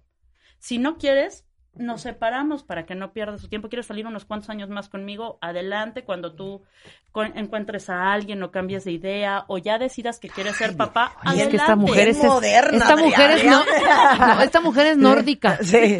Yo ni te voy a odiar, ni me voy a Sí. enojar contigo, ni siento que es una pérdida de tiempo. Tú piénsalo, adelante. ¿Y luego? Como al mes, igual estábamos comiendo y me dijo, oye, ya lo pensé. Ni me acordaba de qué, ¿no? ¿De qué, qué O pensaste? sea, se- siguieron saliendo. Sí, sí, sí. Claro, Ajá. al mes te dijo. Al mes, mes, dos meses, algo así. Y me dice, oye, ya lo pensé. ¿Qué, qué pensaste? Que yo no necesito hijos en mi vida. Yo soy muy feliz contigo y no es algo que sea indispensable para mí. Y tú sí eres indispensable para mí. Qué bárbaro. Y se casaron. Obviamente. Después de eso, ¿quién no se casa? Oye, ahora explícale a todas lo que es la OTD. eh, OTB. OTB, a ver, ¿qué La es? OTB es la obstrucción tubaria bilateral. Significa este en la oclusión de las trompas de falopio, que es lo que lo que el tránsito del Sí, óvulo sí, sí, al pero ¿qué te hicieron? ¿Un amarrito o qué? No, los amarres no sirven. Si las quieren amarrar, digan que no, eso no A sirve, ver, ¿qué? se ¿Te deshace. cortaron? Cauterizar. Hay dos, que es que te cauterizan o que te congelan. Criólisis o cauterización. ¿Y a ti qué te hicieron? criol- eh, cauterización. Ay, qué padre. Ay, es la raquia, te ponen anestesia en la espalda, que todas las que nos escuchan que fueron mamás ya saben cómo es eso. Pues tristemente, si no quieres ser mamá y no quieres usar anticonceptivos, también vas a tener que pasar por eso. Pero, pero fíjense qué cañón, porque ahorita en el corte comercial le digo a Ariadne, y si ¿Y si te arrepientes? Pues hasta ahora no me he arrepentido ni un minuto ni un segundo. No, ni pero me diste una explicación. o Lo sea, que me dijo mi mamá, si me arrepiento, nota, no me voy a arrepentir. Si me arrepiento, siempre está la posibilidad. Mis óvulos están ahí, mi útero está ahí. Tomas, te sacas un óvulo, lo fertilizas, te lo te inseminas, te lo ponen en tu útero ya fertilizado Y tan, llevas acabó. un embarazo. Y Oye, no tengo dinero para hacer beso. pues mira, si no tienes dinero para hacerte ese proceso, pues ¿cómo pensabas mantener al niño que vas a tener? ¡Ándale! ¡Wow! ¿Qué tal, eh? ¿Qué tal? Bueno, pues este es Ariadne Suset, con estos pantalones. Oye, eh, son tantas que ya hasta hay un grupo. Pues es, eh, es un colectivo. Se está documentando de este colectivo hace 20, 30 años. Existen investigaciones. Se empezó a saber en los países occidentales que el crecimiento demográfico estaba indicando que las mujeres eh, estaban decidiendo, eligiendo no tener hijos. La llaman la no maternidad. Entonces empezó a investigar y se descubrió en 25 países que detrás de esta decisión está la teoría de las preferencias. A ver. ¿Cuál es la teoría de las preferencias? Elegir, priorizar, hacer una reflexión y decir, esto es lo que yo quiero para mi vida. Una generación de mujeres que no habían tenido esa posibilidad. Una generación de mujeres que no les no habían no se había abierto Esa opción. el buffet Claro. de Claro. opciones. Claro. Y cuando lo encontraron y lo descubrieron, empiezan a elegir. Y entre ellos, sobre todo, una identidad femenina que no está basada en la maternidad. Claro. Pero ¿saben qué está impresionante? Oigan, y esto es Montessori, porque Ceci y Mariana están muy calladas. Sí, no, venga. Ahorita voy con ustedes. Pero ¿saben qué me impresiona, cuentavientes, eh, y a todas las que están acá? Que el gran problema es que como es la mujer quien carga al bebé, desde que somos chiquitas, obviamente los mensajes son de que ese es el gran proyecto maestro de una mujer en su vida. ¿No? ¿Estás de acuerdo, Ceci? Totalmente, Marta. Y así crecí. Claro. Esa es mi historia, soy Sí. mexicana, este, en una cultura latina pues, machista en ese sentido. Claro. Y como dice María Antonieta, yo sí tuve esa oportunidad de poner una pausa en mi vida y entender qué quería yo.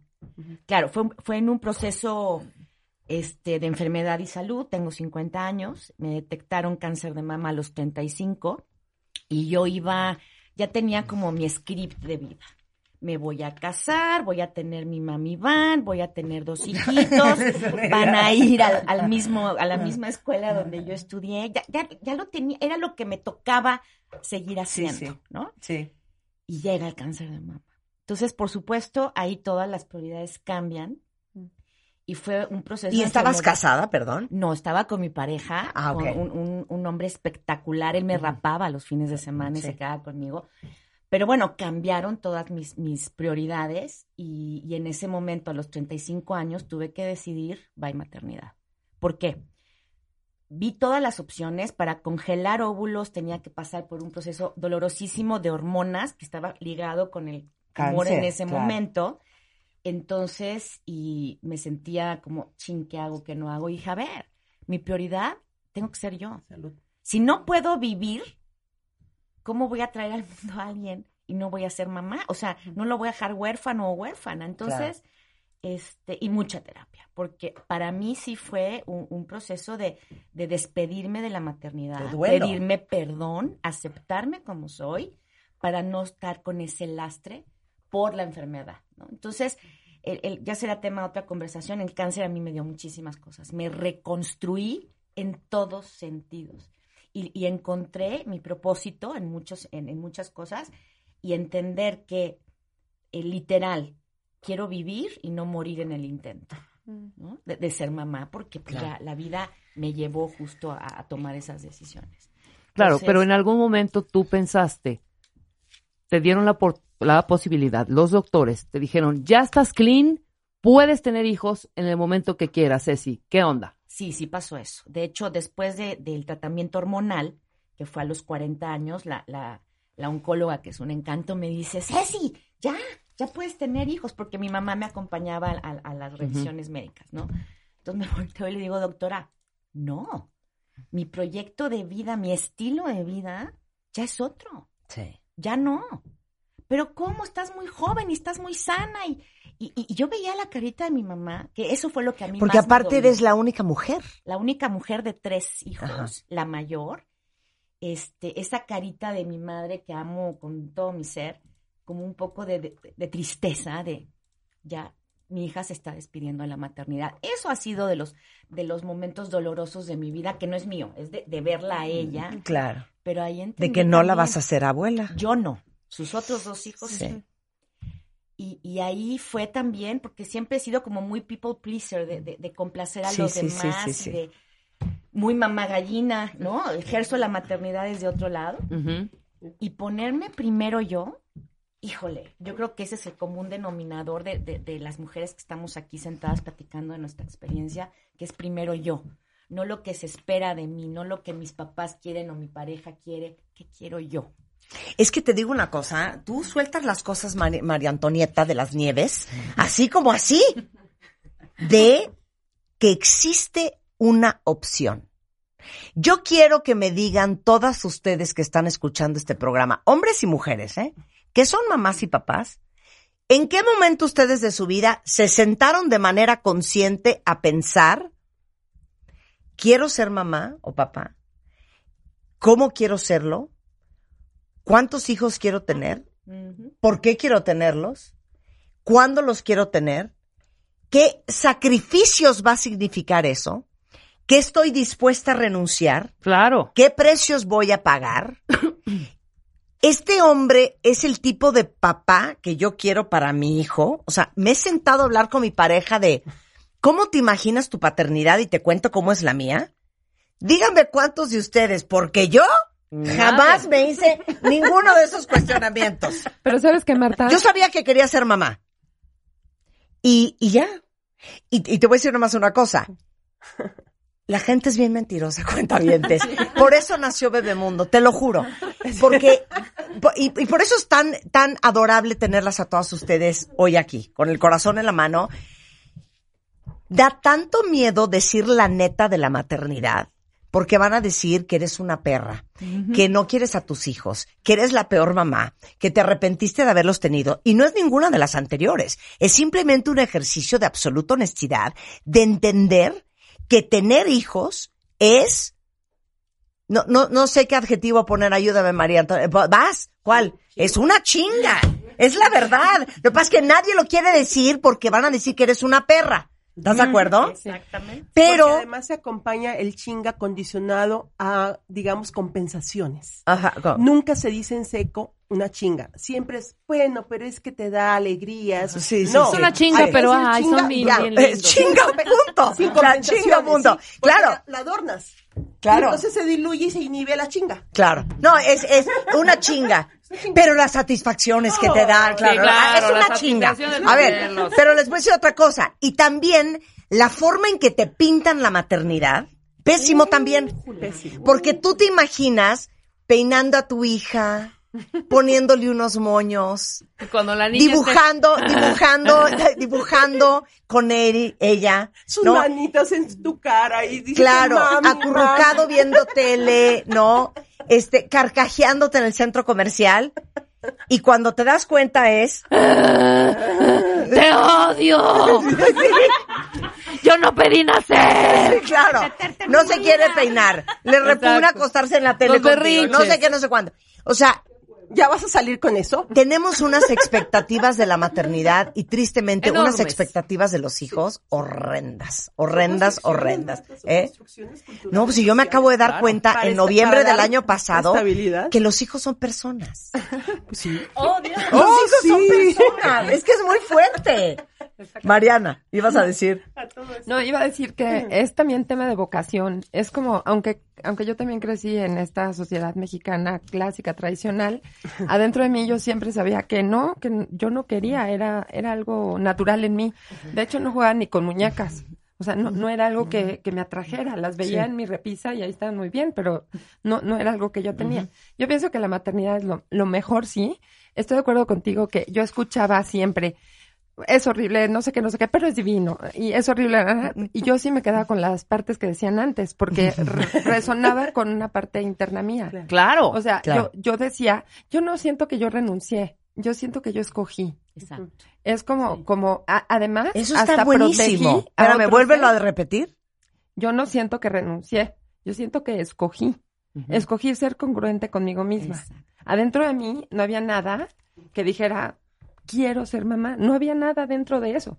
Soy mamá, como tú dices, de otras maneras. Crecemos de otra manera, Y la, la capacidad de crear me, me parece, pero completamente razonable que en todo el mundo haya diferentes maneras de crear.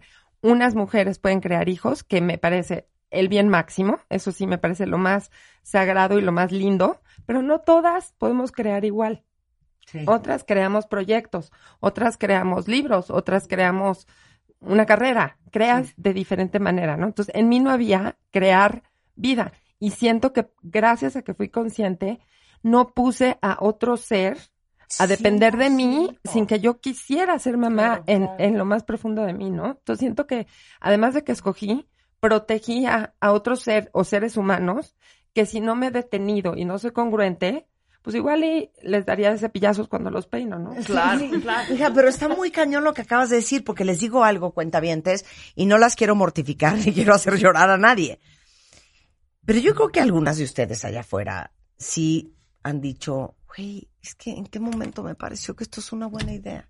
Y en qué momento yo pensé que yo estaba diseñada para esto. ¿Por qué colas nunca me lo cuestioné? Pero sí creo que, sí creo que ahí hay algo importantísimo. Sí creo que quien ha tenido el gusto de ser mamá, aunque sea como sea, ha conocido el amor incondicional. Así y es. eso es algo que yo estoy consciente que no voy a conocer. Y en este planeta, pues vienes a amar, ¿no? Uf. Wow. Me vas a hacer llorar. Wow lo que acabas de decir. Increíble. ¿Hay un perfil que define quiénes son las mujeres gnomos? Sí. A ver. Sí, sí, hay un perfil. en- es- son mujeres urbanas, son mujeres profesionistas, eh, con estudios, son mujeres eh, independientes económicamente. Muy importante, muy Eso importante. Es muy importante. ¿Qué les he dicho? El que tiene plata platica y el que no escucha. Ok. Sí, son, son mujeres eh, y que cada vez crece más este núcleo, este conglomerado de mujeres que definen, sobre todo al ingresar al mercado de trabajo, se van definiendo estos roles que ya no las convence, que ya no las satisface.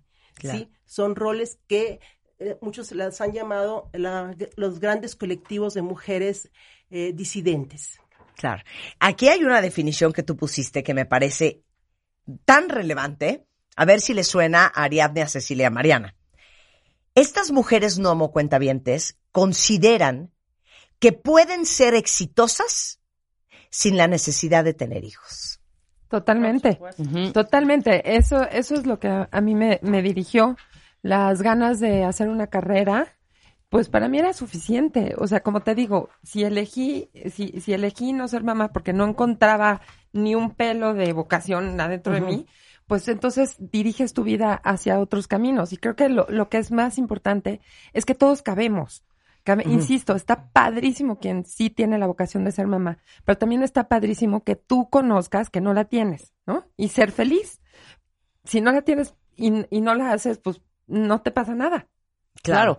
Tú decidiste, eh, elegiste, elegiste dos carreras. Tú querías crecer, querías ser, hacer camino grande en tu carrera profesional. Cuéntanos un poco esa parte, porque eso es súper interesante lo que platicaste. Que es igual el caso de Ceci. También, Claro. y también el de Ceci, claro. Venga. Mira, yo, me acuerdo. continúe a mí me gustaría eh, acotar algo porque es muy importante esto que vas a... a- a- Acote usted, acote, acote, no pasa nada. Ajá. Acote, Bueno. acote. Bueno, acoto. Eh, resulta que hay estudios y hay investigaciones donde se habla de que en esta cuestión de mandato social, cultural, de tener hijos, a las mujeres exitosas, casi siempre científicas, atletas, lo que sean, ejecutivas, lo que sean, cuando en las entrevistas se les hace, se habla del éxito, ¿cómo lograste esto? que se sabe que son mujeres o solteras o que no tienen hijos, se cierra casi siempre la pregunta diciéndole, pero bueno, te falta tener hijos. No estás completa. Así, está documentado. Sí. Hay investigaciones. Eh, se ha monitoreado esa pregunta repetidamente. A las mujeres exitosas que están en la condición de no tener hijos o no tener pareja. Pero al final le dicen, bueno, pero entonces no estás completa. No Claro, solo dicen así, por claro. supuesto. Ay, no, es peor. No, te has ¿A qué ho- realizado. ¿A qué hora Ay, vas a qué asco. No te has realizado. Sí, claro. Pero es que les voy a decir por qué yo siento que lo vivimos así. Me, me, me impresiona mucho la reacción de todos ustedes en redes sociales y ahorita los leo. Porque todas están de, oigan, los felicito, los celebro, los aplaudo. O sea, sí hay una generación de hombres y mujeres que entienden muy bien esto y que no seguimos anclados al hecho, eh, razón por la cual fuiste juzgada tú, Ceci, o tú, Ariadne, o tú, Mariana, de que es antinatural, fíjense bien lo que estoy diciendo, antinatural una mujer que no tiene instinto maternal. ¿No? Hacemos una pausa y regresamos. Igual alguna de ustedes son mujeres nomo y no están ni enteradas. ¿Cómo son? Eh, María Antonieta nos va a dar toda la explicación y seguimos platicando con estas súper cuatro mujeres. ¿Y tú también, hija? También. Ella es childless también. Ella es childless. En W Radio, no se vayan. Te metiste una junta, te bajaste del coche, no tuviste tiempo ese día de escucharnos, no te preocupes. El programa en nuestro podcast en martadebaile.com. Ya las vi a todas flipando en redes sociales, no saben la cantidad de comentarios, observaciones, sugerencias, miedos, temores, incertidumbres y dudas que tenemos en redes sociales, María Antonieta. Todo esto es tu culpa, ¿eh? María Antonieta es eh, periodista, académica, comunicóloga y se ha dedicado a investigar el tema de las mujeres que eligen no tener hijos, porque desde los 60 la tasa global de fecundidad ha ido a la baja. Imagínense ustedes que las mujeres pasaron de tener en promedio siete hijos, ¿se imagínense ustedes ahorita con siete hijos? A solo dos. Las que tienen uno, uno, se quieren jalar los pelos. Ahora imagínate siete o los, las familias que tenían 11. Entonces, resulta ser que eh, eh, estas mujeres que forman parte de la tendencia mundial de cada vez tener menos hijos o no tener, crece más. Y en los países occidentales las empezaron a llamar nomos, not mother. Quienes empezaron a levantar la voz, hacían visible su elección y como lo dije, lo dijo magistralmente Mariana, yo no renuncié a nada. Simplemente escogí que es, que es una forma, es una narrativa bien diferente, ¿no? ¿Por qué están calladas? Ah, porque te estoy oyendo súper súper atentamente y estoy totalmente de acuerdo con lo que dije. Bueno, se llaman Not, Not Mothers y ahorita estamos con eh, Cecilia Massa, que ha sido eh, vicepresidenta de Mercadotecnia de un, eh, de un banco muy importante a nivel internacional, Mariana Brugger, que es Headhunter, Ariadne Suset, este, ¿cómo, cómo digo lo que eres?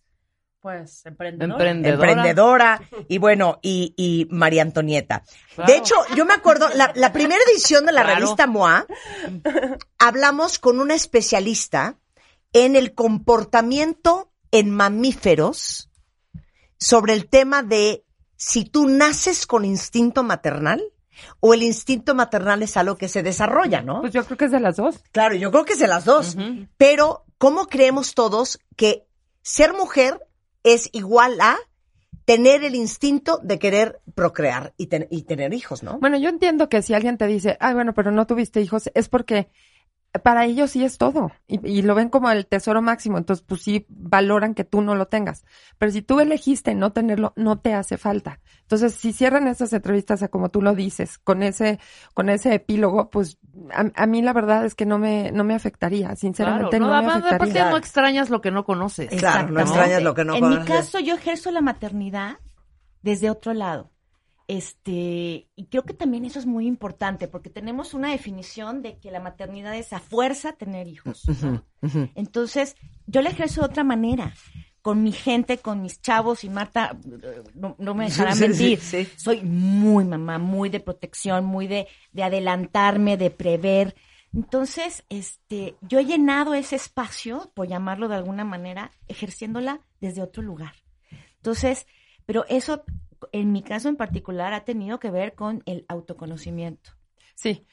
Es súper importante. es que si te de mi propio desarrollo personal como mujer, como ser humano. eh, Ya me- gente medita, gente, yo, yo medito, leo, en fin. Este, para llegar a lo que estoy comentando ahorita, no es de este off on, no, no, ha sido un proceso Pero ¿cómo? y sigue Pero siendo ¿cómo? Porque yo creo que, por lo que estoy leyendo a muchas, eh, dice aquí una cuenta a mí me pasó algo muy similar. eh, a mi anterior ginecóloga le dije que yo no quería hijos y me dijo que me iba a arrepentir. Y hasta el momento no he cambiado la decisión. Los médicos también les cuesta mucho trabajo aceptar, porque no es parte de nuestro ADN social. Exacto. Pero hay muchas mujeres que pueden estar escuchando en este momento, igualmente tratando de pensar cómo deberían de vivir ese proceso para verdaderamente repensar si están tomando la mejor decisión o qué decisión deberían de estar tomando. Es que ¿Cómo sí- es ese sí proceso? se va a ver, a conocerte a ti misma. De verdad es a ser honesta. Es lo que te va a dar paz cuando eres congruente y lo haces. Por ejemplo, en la carrera que yo decidí hacer, me di cuenta también porque en algún momento dije, bueno, a lo mejor sí tengo que plantearme ser mamá. Para mí fue al revés, me tuve que plantear ser mamá. Y cuando lo pensaba, decía, es que no, no lo puedo ser. No entiendo cómo, ¿no? Mira, Sí, me imaginaba, una Sí. vez mi sobrina, a los que adoro, tengo Sí. siete sobrinos divinos, estaba en mi casa, a- me fue a visitar y a mí me atraparon en una junta con algo y no pude salir a tiempo. La angustia que yo sentí de no poder estar con esa niña de tres años cuando le había dicho que iba a estar, dije, no, es que yo de veras no voy a poder. Yo puedo, tengo energía para una cosa. No me da mi sí, energía sí, claro. para hacer dos bien, en mi caso, ¿no? Bueno, a, a mí me decía una muy querida Claro. amiga que también decidió no tener hijos y me dijo, hija, es que te juro que, pues sí ha de ser bien padre tener tu manzanita, ¿no? No, y llegar y tu manzanita, es así tu bolita así, tu bolita de carne deliciosa y que se ríe y sonríe. y- no, tu ma- Mariana, sí, tu manzanita, así le dice ella, tu manzanita divina con unos cachetitos divinos que corre y te digo, hola mami, ya llegaste, ¿no? Pero esa manzanita también ¡Eh! Te odio. Yo no pedí Y te decía nacer. mi amiga. Me voy a matar. Te digo algo. Yo soy la persona. Lo que es el autoconocimiento, ¿eh? Claro. Yo soy la vieja más comodina que hay. Me fascina mi espacio. Igual me encanta hacer lo que se me ronca la gana.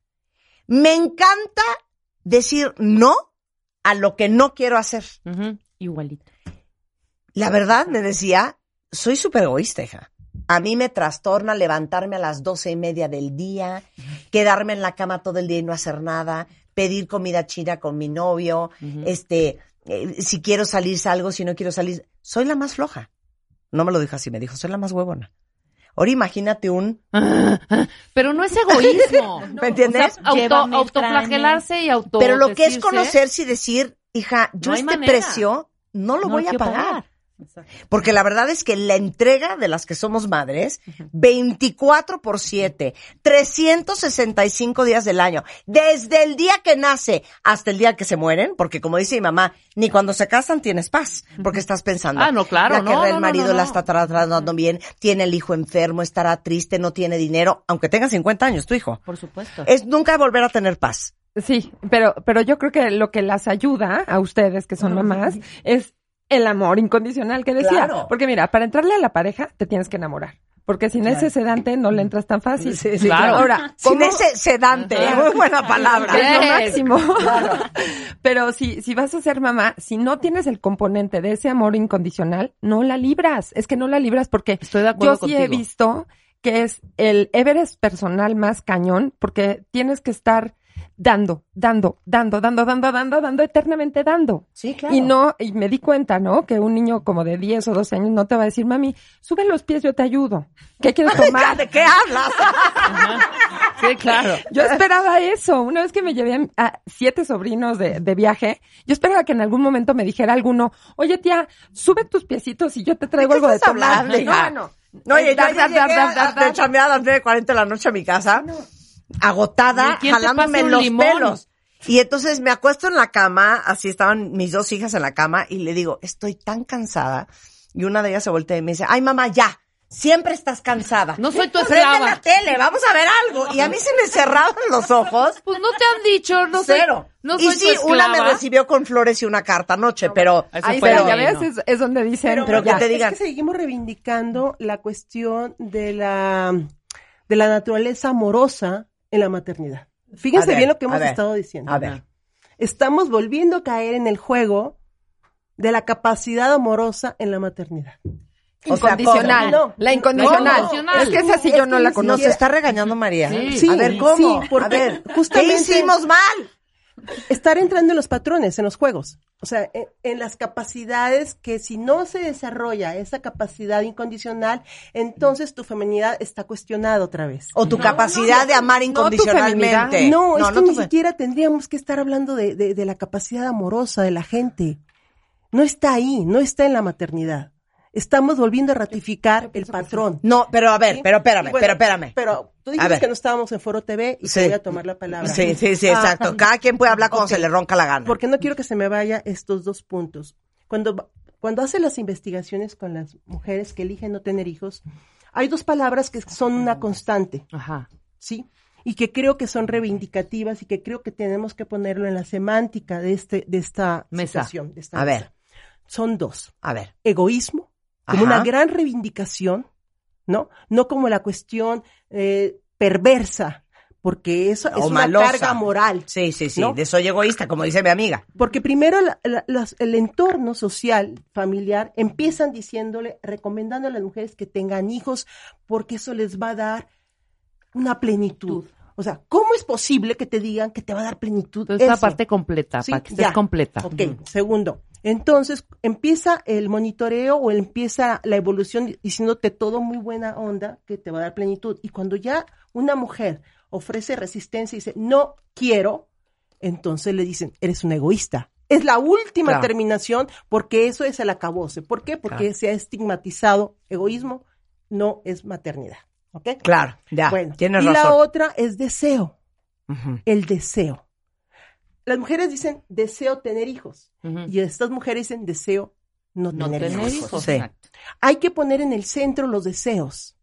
Mira, acaba de mandar un cuate, o qui- quién lo mandó, déjame ver quién fue. Es Fresh, Fresh. Hay mujeres que se sienten realizadas al ser madres. Otras al encontrar a alguien con quien compartir su vida. De acuerdo. Otras con tres títulos universitarios. Perfecto. Y otras viajando.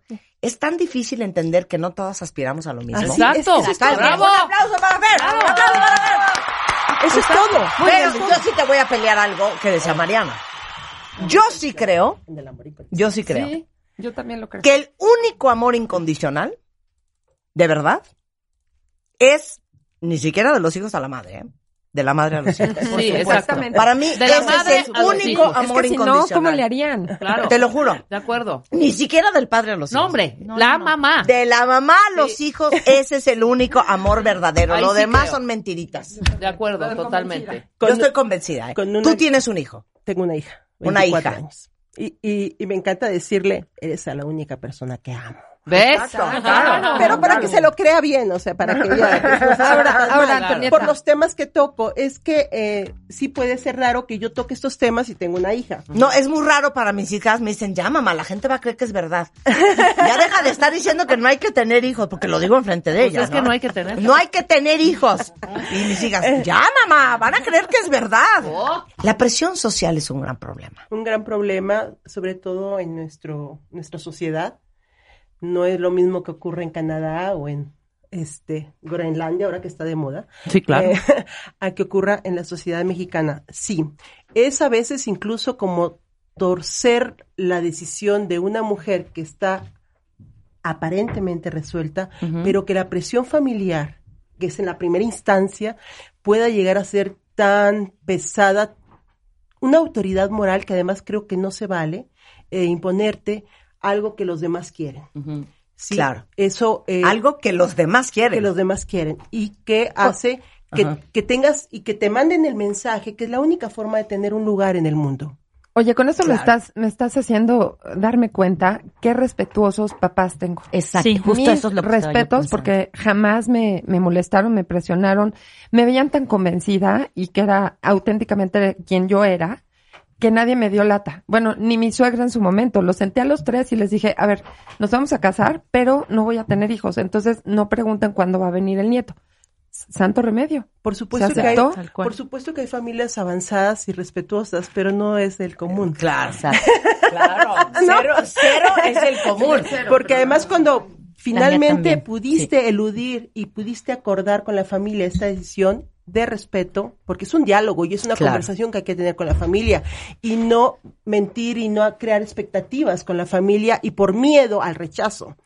Eh, el, segundo, el segundo cinturón ¿no? que hay que enfrentar es lo, lo social, la familia, el resto de la familia, Claro. que están con sus hijos, que están comparando siempre, que te están diciendo que entonces tú no estás, eh, tú no estás experimentando este amor, ¿no? Eh, o, o que no sabes lo que es. Y sobre todo esta cuestión de apuesta, de estabilidad hasta emocional, psicológica si tienes hijos. Yo he encontrado a testimonios que hay gente que les dice a las mujeres que si están deprimidas sean madres.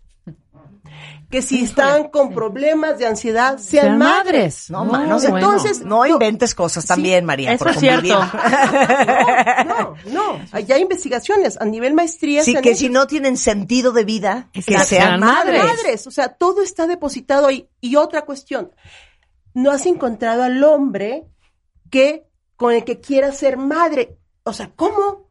Sí, claro, claro, claro. que encuentre. No, no, tampoco. Pareciera entonces no hay un respeto a la integridad mental y emocional de la mujer. Claro. ¿No? Oye, dice aquí una cuenta bien, a mí me dicen que soy gay porque no quiero tener hijos. También, Ay, claro. Imagínate. Todas las etiquetas. Todas las Todas las Todo el tiempo es etiqueta, claro. Oye, es que lo y- y- diferente no cabe. Claro, No, y, hay, y hay muchos aquí en, en, en Twitter que dicen, oye, yo, o sea, mis hijas son mi, mi más grande regalo y han hecho de mi vida algo espectacular y maravilloso. Claro que habemos mamás que no nos imaginamos no haber tenido a nuestros hijos. Qué bueno. Y como lo dijiste muy bien, Mariana, fíjate que Mariana muy, nada tonta, ¿eh? Las mujeres podemos crear de mil maneras diferentes. Sí. Y hay unas que crean grandes vicepresidencias, Ay, grandes carreras. ¿no? Emprendedoras. Grandes, grandes, em- empresas, eh, grandes proyectos, grandes cosas. Y hay mujeres que creamos vidas. Bueno, vete Y hasta. hay mujeres que creamos todo. Y mis respetos para ellas, mis respetos para ellas porque tienen la energía. Claro. Si vieras el cansancio que yo tengo. Oye, este, fíjense lo que les voy a preguntar. ¿Por qué deberías de tener hijos? Y lo pregunto por lo siguiente. Es más, pregunta para todas ustedes, cuentavientes. ¿Deberías de tener hijos porque, dos puntos, llénenme ese espacio en blanco? Porque luego yo oigo unas cosas como, para no estar sola en tu No, vejez, Exacto. ¿no? Sí. Porque necesitas a alguien que te acompañe, Por dejar tu legado. por dejar un legado. Por trascender. por, Por trascender, trascender, claro. claro. A ver, ayúdenme a llenar el... Hay un, hay Bueno, un autor, hay sí. un autor que se llama, ya murió, sociólogo alemán, Ulrich Beck, que hizo un libro que se llama El normal caos del amor. Y hay una parte en los capítulos que habla sobre la maternidad femenina. Y entonces él siempre está tocando el asunto de la carencia de la pareja y que las mujeres modernas sí están enfrentando a no tener pareja, ¿no? Por distintas razones y eso tiene que ver con otros temas.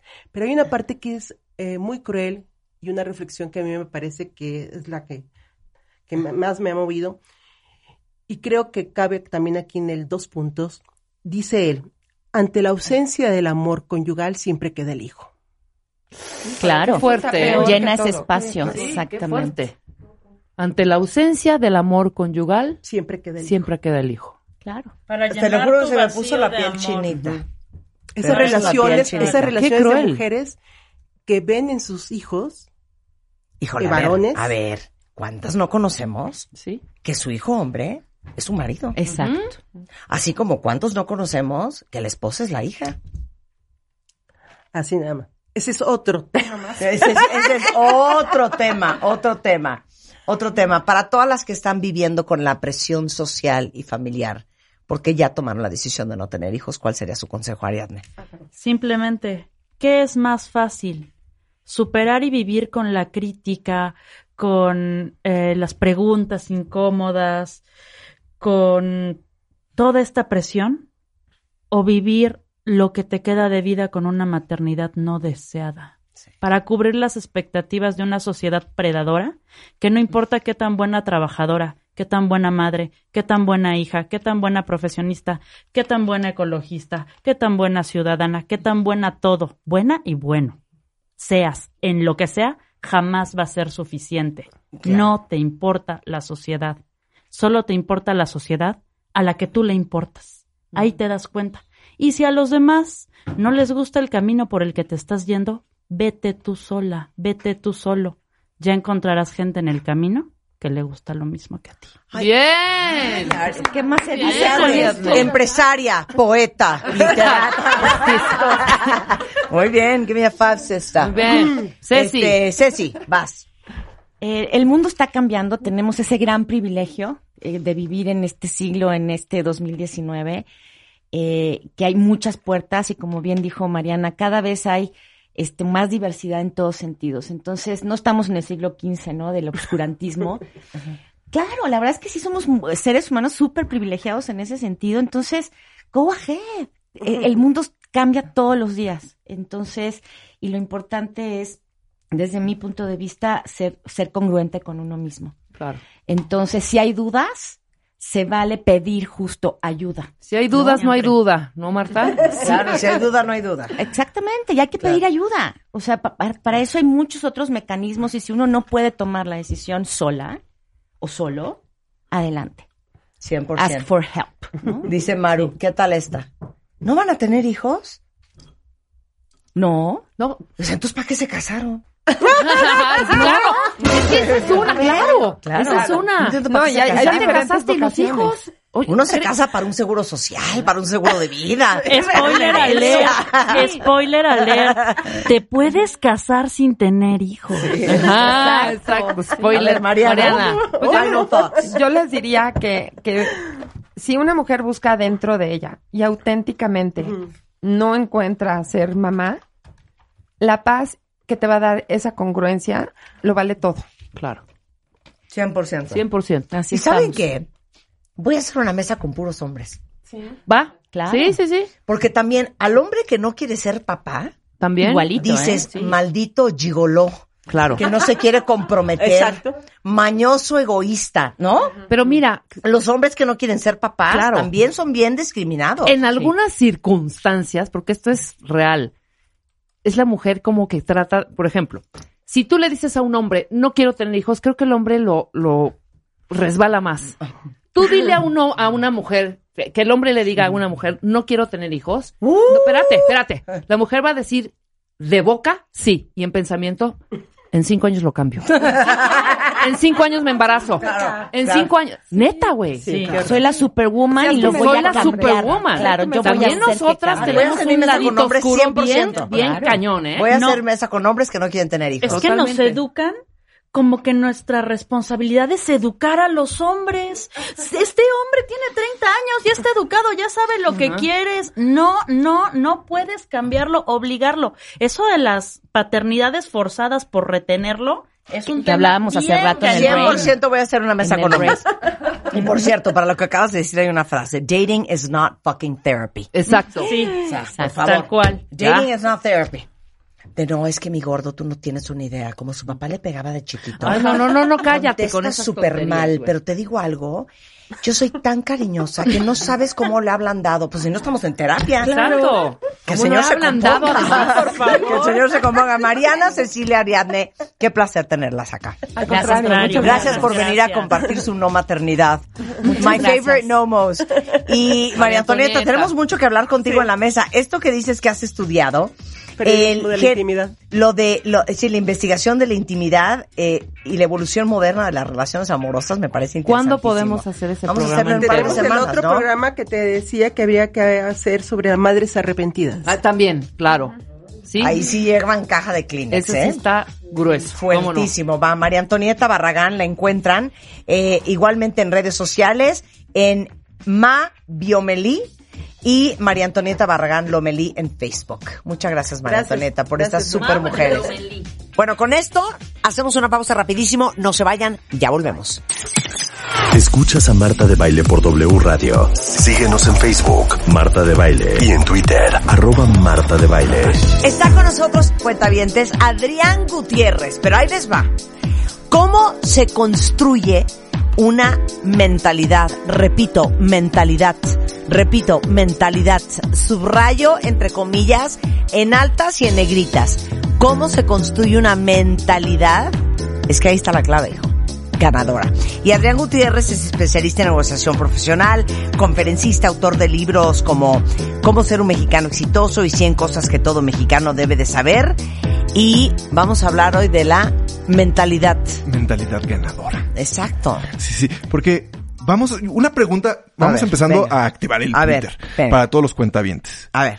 A ver, la mentalidad o las personas exitosas o con mentalidad ganadora Ajá. nacen o se hacen. Porque ese, ese es como, vamos a decir, cuando yo eh, hablo con, con personas, porque ese es mi trabajo, investigar, de repente dicen, no, es que él nació y pues ya lo tenía todo, le llegó todo fácil. Claro, Y de- claro. Y de, repente pensamos que la gente que le va bien es gente como tocada divinamente. Claro. Que todo lo que se le va ocurriendo. superpoderes. Ajá, con superpoderes, que todo lo que se le va ocurriendo y va deseando. Ajá, va, va- lo va haciendo sucediendo. automáticamente. Con un IQ cuentavientes, o sea, por arriba de la media, y tan no es así, que cuántas historias, de hecho estaba leyendo una hace poco, de eh, los herederos de una familia de Estados Unidos muy, muy, muy prominente, con muchísimo dinero, y bueno, como diría mi mamá, de todos no haces uno. O sea, el que no se metió a drogas con una depresión profunda, el otro se suicidó, el otro con problemas de alcoholismo, el que, el que medio hacía negocios perdió eh, un dineral y parte de la fortuna de sus papás. Entonces no es un tema de haber nacido en una familia rica, no es un tema de haber nacido, este, yo, yo no creo que es un tema de nacimiento.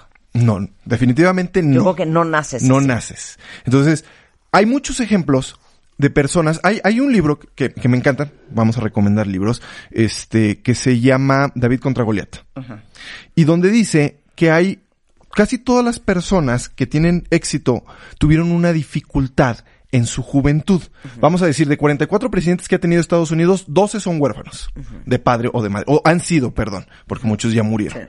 Este, Oprah tuvo una niñez desastrosa, sí. horrenda. Este, Richard Branson era disléxico. Este, entonces, por ejemplo, Steve Jobs era adoptado. Sí, sí, o sea, tuvo que pasar por el tramo de, de saber quién eran sus papás y todo lo demás. Entonces, mucha gente que hoy vemos que tiene mucho éxito, cuando conoces su historia detrás de ellos, de repente dices, bueno, es que no la tuvieron tan fácil. Y tú y yo algún día lo platicamos en estos micrófonos de que todo el mundo ve el resultado, el final de la historia, Claro. pero no se preocupan por ver qué hay detrás El de to- proceso. del proceso. Sí. Y eso es bien interesante porque tú lo acabas de decir bien. ¿Qué tanto es suficiente?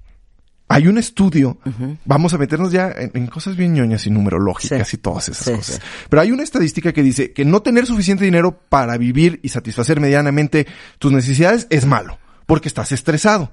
Y el, el estar buscando todos los días cómo pagar una renta, cómo pagar la comida y todo eso, hace que no te desempeñes correctamente. Que así la mayoría cuenta bien, Ajá. Pero tener también demasiado no lo hace con la persona que lo ganó. Con las siguientes generaciones es ¿para qué me motivo si yo ya tengo todo? Porque la persona que lo ganó puede tener mucho dinero, pero sabe cómo le costó o cuánto le costó cada peso. Es muy peligroso, cuentavientes, no tener hambre. No tener hambre. Y es muy peligroso con nuestros hijos no tengan hambre. Entonces, el problema es la siguiente generación. Y tú lo dices, es más, los hijos de Disney son un despapalle. Sí, sí, sí, o sea, sí, es más, hay cláusulas donde dicen que les van a dar parte de su herencia hasta los 40 años porque pues no veían que maduraran. Entonces, es gente que dice, vamos a decir así, si tú dices, mamá, quiero que me compres un carro. Tú dices, bueno, échale ganas y lo puedo comprar. Pero imagínate que llegan y te dicen, mamá, o sea, imagínate que tienes todo el dinero del mundo, mamá, cómprame un Ferrari.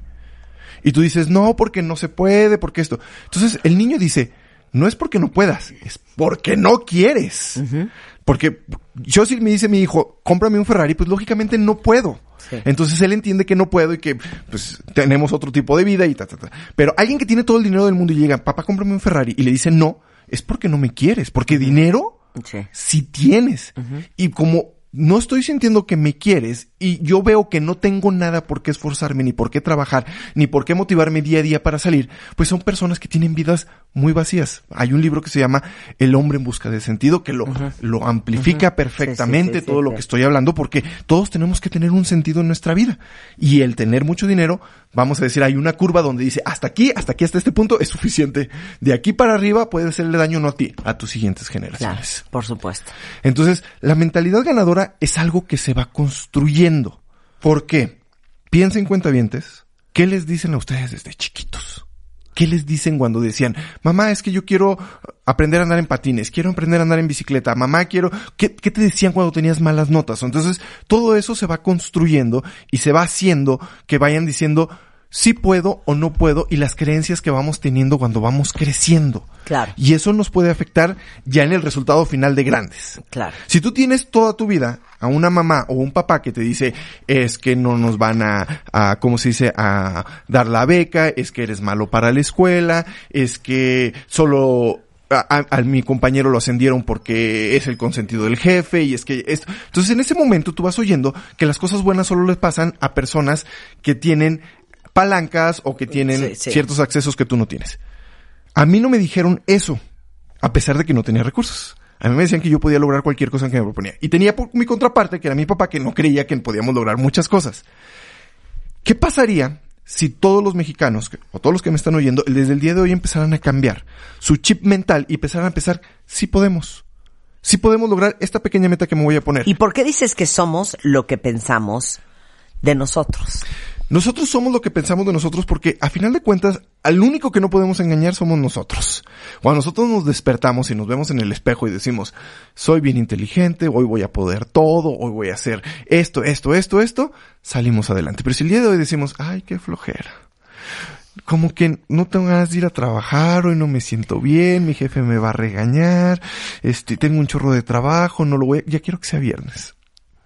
En ese momento no estamos disfrutando nuestro día y no estamos mandando mensajes de que nuestro día va a ser diferente y que podemos lograr algo diferente el día de hoy.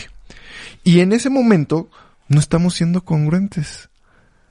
No nos podemos engañar a nosotros. A la única persona que no podemos engañar somos a nosotros. Y piensen, la gente que nos está escuchando, la mayoría de las cosas que pensamos son la mayoría de las cosas que nos pasan. Si ustedes piensan cosas negativas todos los días, seguro van al día, de seguro andan con gripa, de seguro este ya quieren que sean viernes, no descansaron Claro, claro, bien claro. y no están rindiendo. Claro. Sin embargo, si están positivos, a lo mejor no durmieron tres, cuatro horas y al otro día andan con todo. Bueno, explique el ejemplo de la universidad en donde aplicaron estos dos Estos exámenes. exámenes. Oigan esto, cuenta. Eh, es, acuérdense que yo de repente me meto a investigar y lo que les traigo son números reales.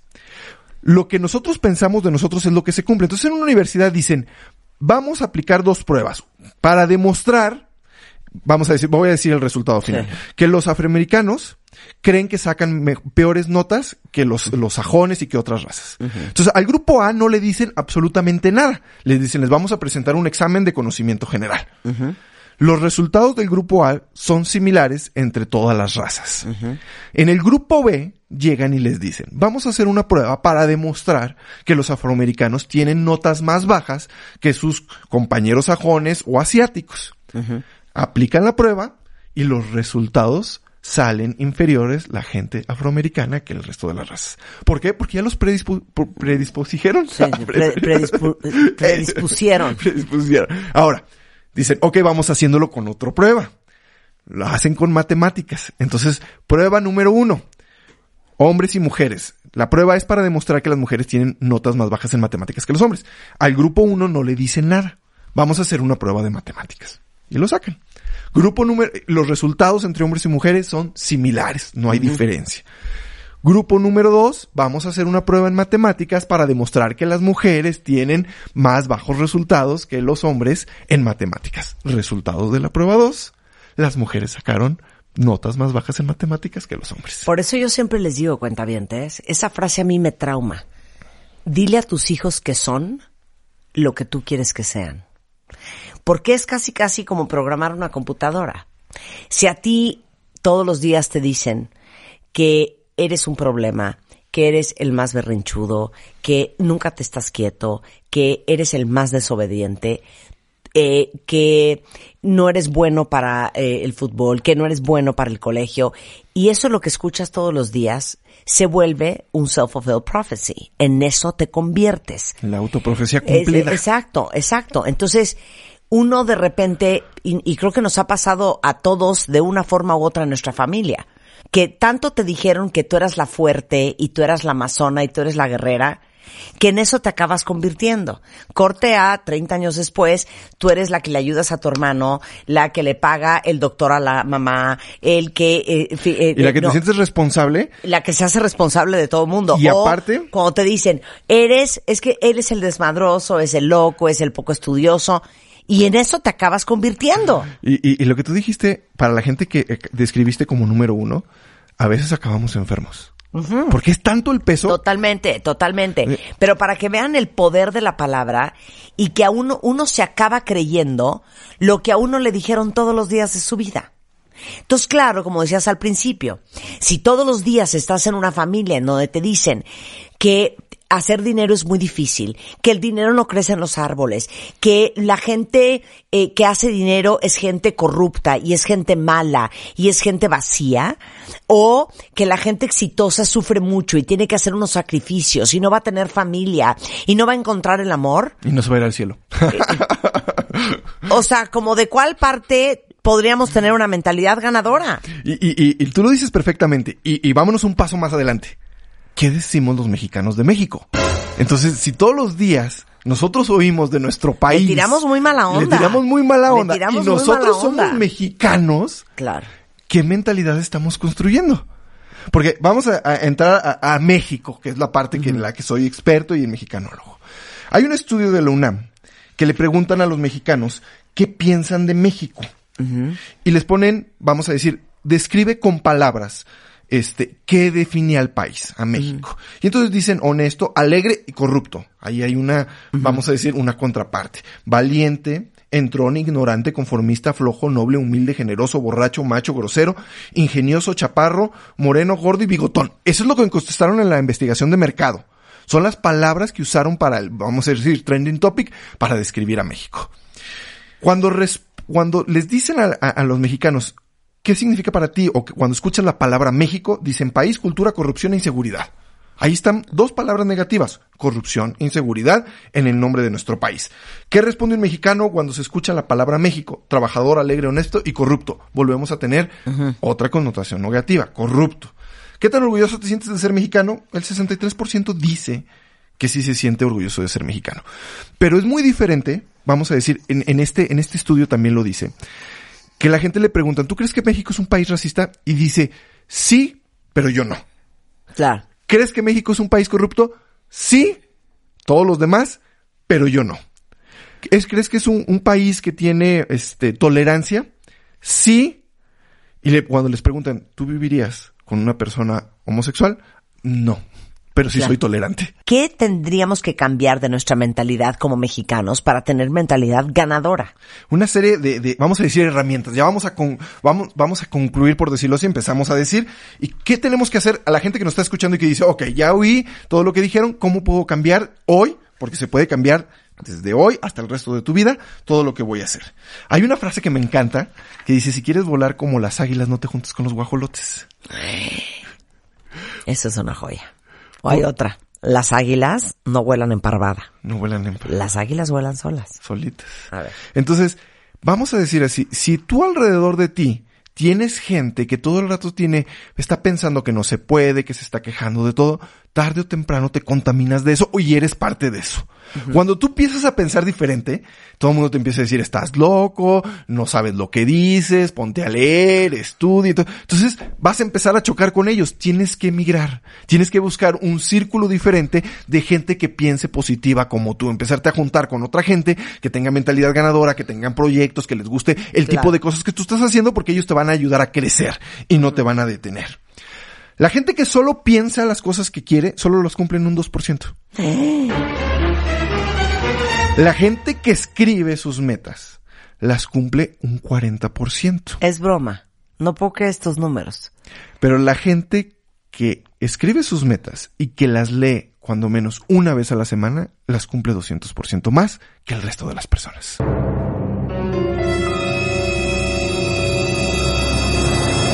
Estudio de la Universidad de Pensilvania. Esto está infernal, cuentavientes. O sea, ya los veo a ustedes sacando un, un papel y una pluma y apuntando ahorita de volada. Pégale en un post-it en su computadora. Yo lo que hago es en donde yo escribo, donde está mi oficina, en la pared de enfrente tengo todo lo que quiero lograr en el año, con fotos, descripción, fechas, etcétera, etcétera, etcétera. Comparto la foto ahorita en Twitter para que la- le den retweet y lo veo todos los días. Entonces de repente digo, ah, dije que quería dar conferencias en Estados Unidos. A ver, me pongo a buscar en ese momento Sí, sí. quién me puede ayudar, quién, quién, quién me puede echar una mano, quién me puede presentar un contacto. Y eso hace que me active todos los días, porque si yo las escribo y las dejo en mi cajón, se me olvidan. Claro. Si yo solo las Claro. pienso, se me olvidan. Sin embargo, si las veo, me activa. Claro. Eh, dejar de querer, de quejarte por todo lo que sucede en México. Ya lo mencionamos, lo digo rápido. En todos los países pasan cosas malas. Y en nuestro país también no es la excepción. Hay cosas buenas. Busca esas cosas buenas o no es que ignores, pero deja de sentir que tú estás cargando con todo lo que está pasando en México. Y enfócate en lo que tú puedes hacer. Porque si cada quien en este país hiciera lo que le correspondiera a México, sería otro. Claro. Pero estamos esperando. Oye, el otro día alguien en Twitter, que no sé por qué se me quedó tan grabado, eh, si, si me está oyendo, que, que suba la ma- que levante la mano y que diga ese es mi copyright, pero dijo, hay que comportarse como ciudadano de primera para convertir a nuestro país en un país de primera. O sea, no hay que esperar a que el país sea de primera para que tú te portes de primera. Pórtate de primera y lo vas a convertir en un país de primera. Y en México creemos que primero tienen que cambiar los demás y luego cambiar yo. Exacto. Que eso es algo bien chistoso. Exacto. O sea, si, si, si México, va- vamos a decir, el mexicano dice, México sí tiene que cambiar, pero primero que cambien los demás y luego cambio yo. O yo no necesito cambiar, vamos a Claro, decir lo que claro. mencionábamos hace rato. O sea, yo estoy bien, los demás no están bien. Enfocarse en lo positivo, ponerte pequeñas metas alcanzables. Eso es bien importante porque normalmente nos ponemos metas muy grandes y se vale, ¿eh? No estoy diciendo que no. Pero nos frustramos porque no la cumplimos inmediatamente. Entonces decimos, esto no funcionó. Claro. Pero hay que ponernos pequeñas metas que yo vaya alcanzando todos los días. O sea, si tengo que bajar de peso, ponte de meta bajar un kilo a la semana. No te pongas a bajar 20 kilos, ni 5 kilos. Ponte un kilo a la semana. Lo cumples, me felicito, sigo adelante. No, no te pongas a acabar una maestría cuando todavía no entras a la universidad. O sea, Claro. ponte la siguiente meta, meta chiquita que yo pueda cumplir. Eh, creer que tu destino solo depende de ti y no de un tercero. Eso es bien importante. A ver, pausa ahí. Elabora. elaboro. Mi destino y el destino de cualquier persona para el 95% de los mexicanos depende del mexicano, de, de sí mismo, vamos a decir así. Hablo de México porque estamos en México, mi especialidad son los mexicanos. En este país existen las condiciones, a lo mejor algunos con más esfuerzo, algunos con menos, pero existen las condiciones para que el 95% del país, cualquier meta que se proponga, la consiga. Sin embargo, si nosotros esperamos a que alguien más haga, nos dé, este, cambie por nosotros lo que nosotros tenemos que hacer, no va a pasar absolutamente nada con nosotros. Y ese es algo bien fuerte porque tenemos a dejarle la responsabilidad de nuestra vida a los demás. Al ex marido, a tu chamba, al jefe, al gobierno, al vecino, al colectivo, a la vida, al universo, a Dios, a todo el mundo menos a uno. Menos a uno. Y ser responsable da mucho miedo. Sí, porque los fracasos son de nosotros. Y las ganancias también son de nosotros. Que eso es lo más importante. Porque es bien padre cuando fracasamos, fracasa uno solo. Sobre todo cuando es un grupo de trabajo. Cuando alguien fracasa, dice el que fracasó fue el líder. Claro. Pero si nos salen las cosas bien, ah, qué bien lo hicimos todos. Claro. Entonces, por eso hay una diferencia entre las personas exitosas, vamos a mi tema, el éxito, y los demás. Las personas exitosas se hacen responsables de sus fracasos. Yo defino una persona exitosa como un fracasado profesional, porque no me cabe en la cabeza como, como hay otra forma de lograr el éxito si no es a través del fracaso. Y una persona que nunca se hace responsable, pues nunca va a avanzar. Nunca va a crecer. Oye, me encanta esto, corregirlos cuando culpen a terceros por sus fracasos. También. Es que les digo una cosa, pero el invento del foco eléctrico, que creo que fue un intento de Ciento y de tantas veces. mil y tantas veces, ¿eh? De Edison. Exacto. Yo creo que nosotros en la vez número, olvídense de la vez número 100, en la número 10 hubiéramos dicho, esto no va a jalar. Y hubiéramos tirado la toalla y todos viviríamos en penumbras con una vela en la mano. Y sin radio. Y sin radio. O sea, ¿saben ustedes lo que es intentar algo? Una y otra y otra y otra. ¿Cuántas veces fueron? Si fueron como mil, ¿no? Mil veces. Mil veces. Mil veces son un chorro de veces. Y ese es de un solo invento, imagínate los demás, porque fracasó en todos, pero él tenía una idea, vamos a, vamos a los objetivos, él tenía el objetivo de hacer una bombilla de luz eléctrica. Y fíjate que lo que dijiste tú de regañarlos con terceros, a mí me pasaba bien chistoso con mis hijos, porque mis hijos juegan fútbol, los grandes, y de repente perdían, no papá, es que el árbitro estaba bien vendido contra el otro equipo y le decía, a ver, sobre todo Luca, que era el que más protestaba, le decía, tienes 10 años, ¿tú crees que los papás del otro equipo, que sus hijos tienen 10 años, llegaron con el árbitro, le dieron dinero para que les marcara a ellos, y si perdieron fue porque jugaron mal. Y tienes que empezar a ser responsable. Pero Luca es lo que oye en la televisión. Claro. No lo oyó de... de, de- oh, Claro. lo- Totalmente. Lo oye de que cada semana los profesionales dicen, es que el árbitro, y es que el árbitro, es que- y eso es bien importante. Quieren hijos ganadores, inculquenles desde chico una mentalidad ganadora y háganlos responsables desde chiquitos. Me encanta. Eh, tiene dos grandes libros, Adrián. Uno es Cómo ser un mexicano exitoso y el otro es 100 cosas que todo mexicano debe saber. Sensacional. Adrián, un placer tenerte aquí como siempre. Ya sabes que encantado de estar aquí contigo. No, muchas gracias. Y si quieren que vaya al colegio de sus hijos, por ejemplo, o a su, a su compañía a dar una conferencia sobre cómo ser un mexicano con una mentalidad ganadora y exitosa, lo encuentran, eh, pues obviamente en arroba mexicano exitoso o como ser un mexicano exitoso.com. Sí, cómo ser un mexicano exitoso.com y en Facebook en cómo ser un mexicano exitoso. Ustedes póngale cómo ser un mexicano exitoso y yo aparezco en todos lados. Muy bien, muchas gracias. Gracias Un placer tenerte aquí como siempre. Con esto nos vamos cuentavientes, pero no se vayan ustedes. Nosotros estamos de regreso el lunes en punto de las 10. Bonito fin de semana. Adiós. Adiós. Este mes, en Revista MOA, la disciplina. ¿Cómo alcanzarla para empezar a hacer lo que tienes que hacer con ganas o sin ganas? Además, si siempre das más de lo que recibes, no eres la Madre Teresa, ¿eh? Te decimos que anda mal. Y te dio COVID, ejercicios para recuperar tu salud. Más todo lo que tienes que saber sobre la química cerebral y cómo influye tu felicidad. MOA Agosto, una edición para ponerte las pilas. ¿Sí o sí? Una revista de Marta de Baile.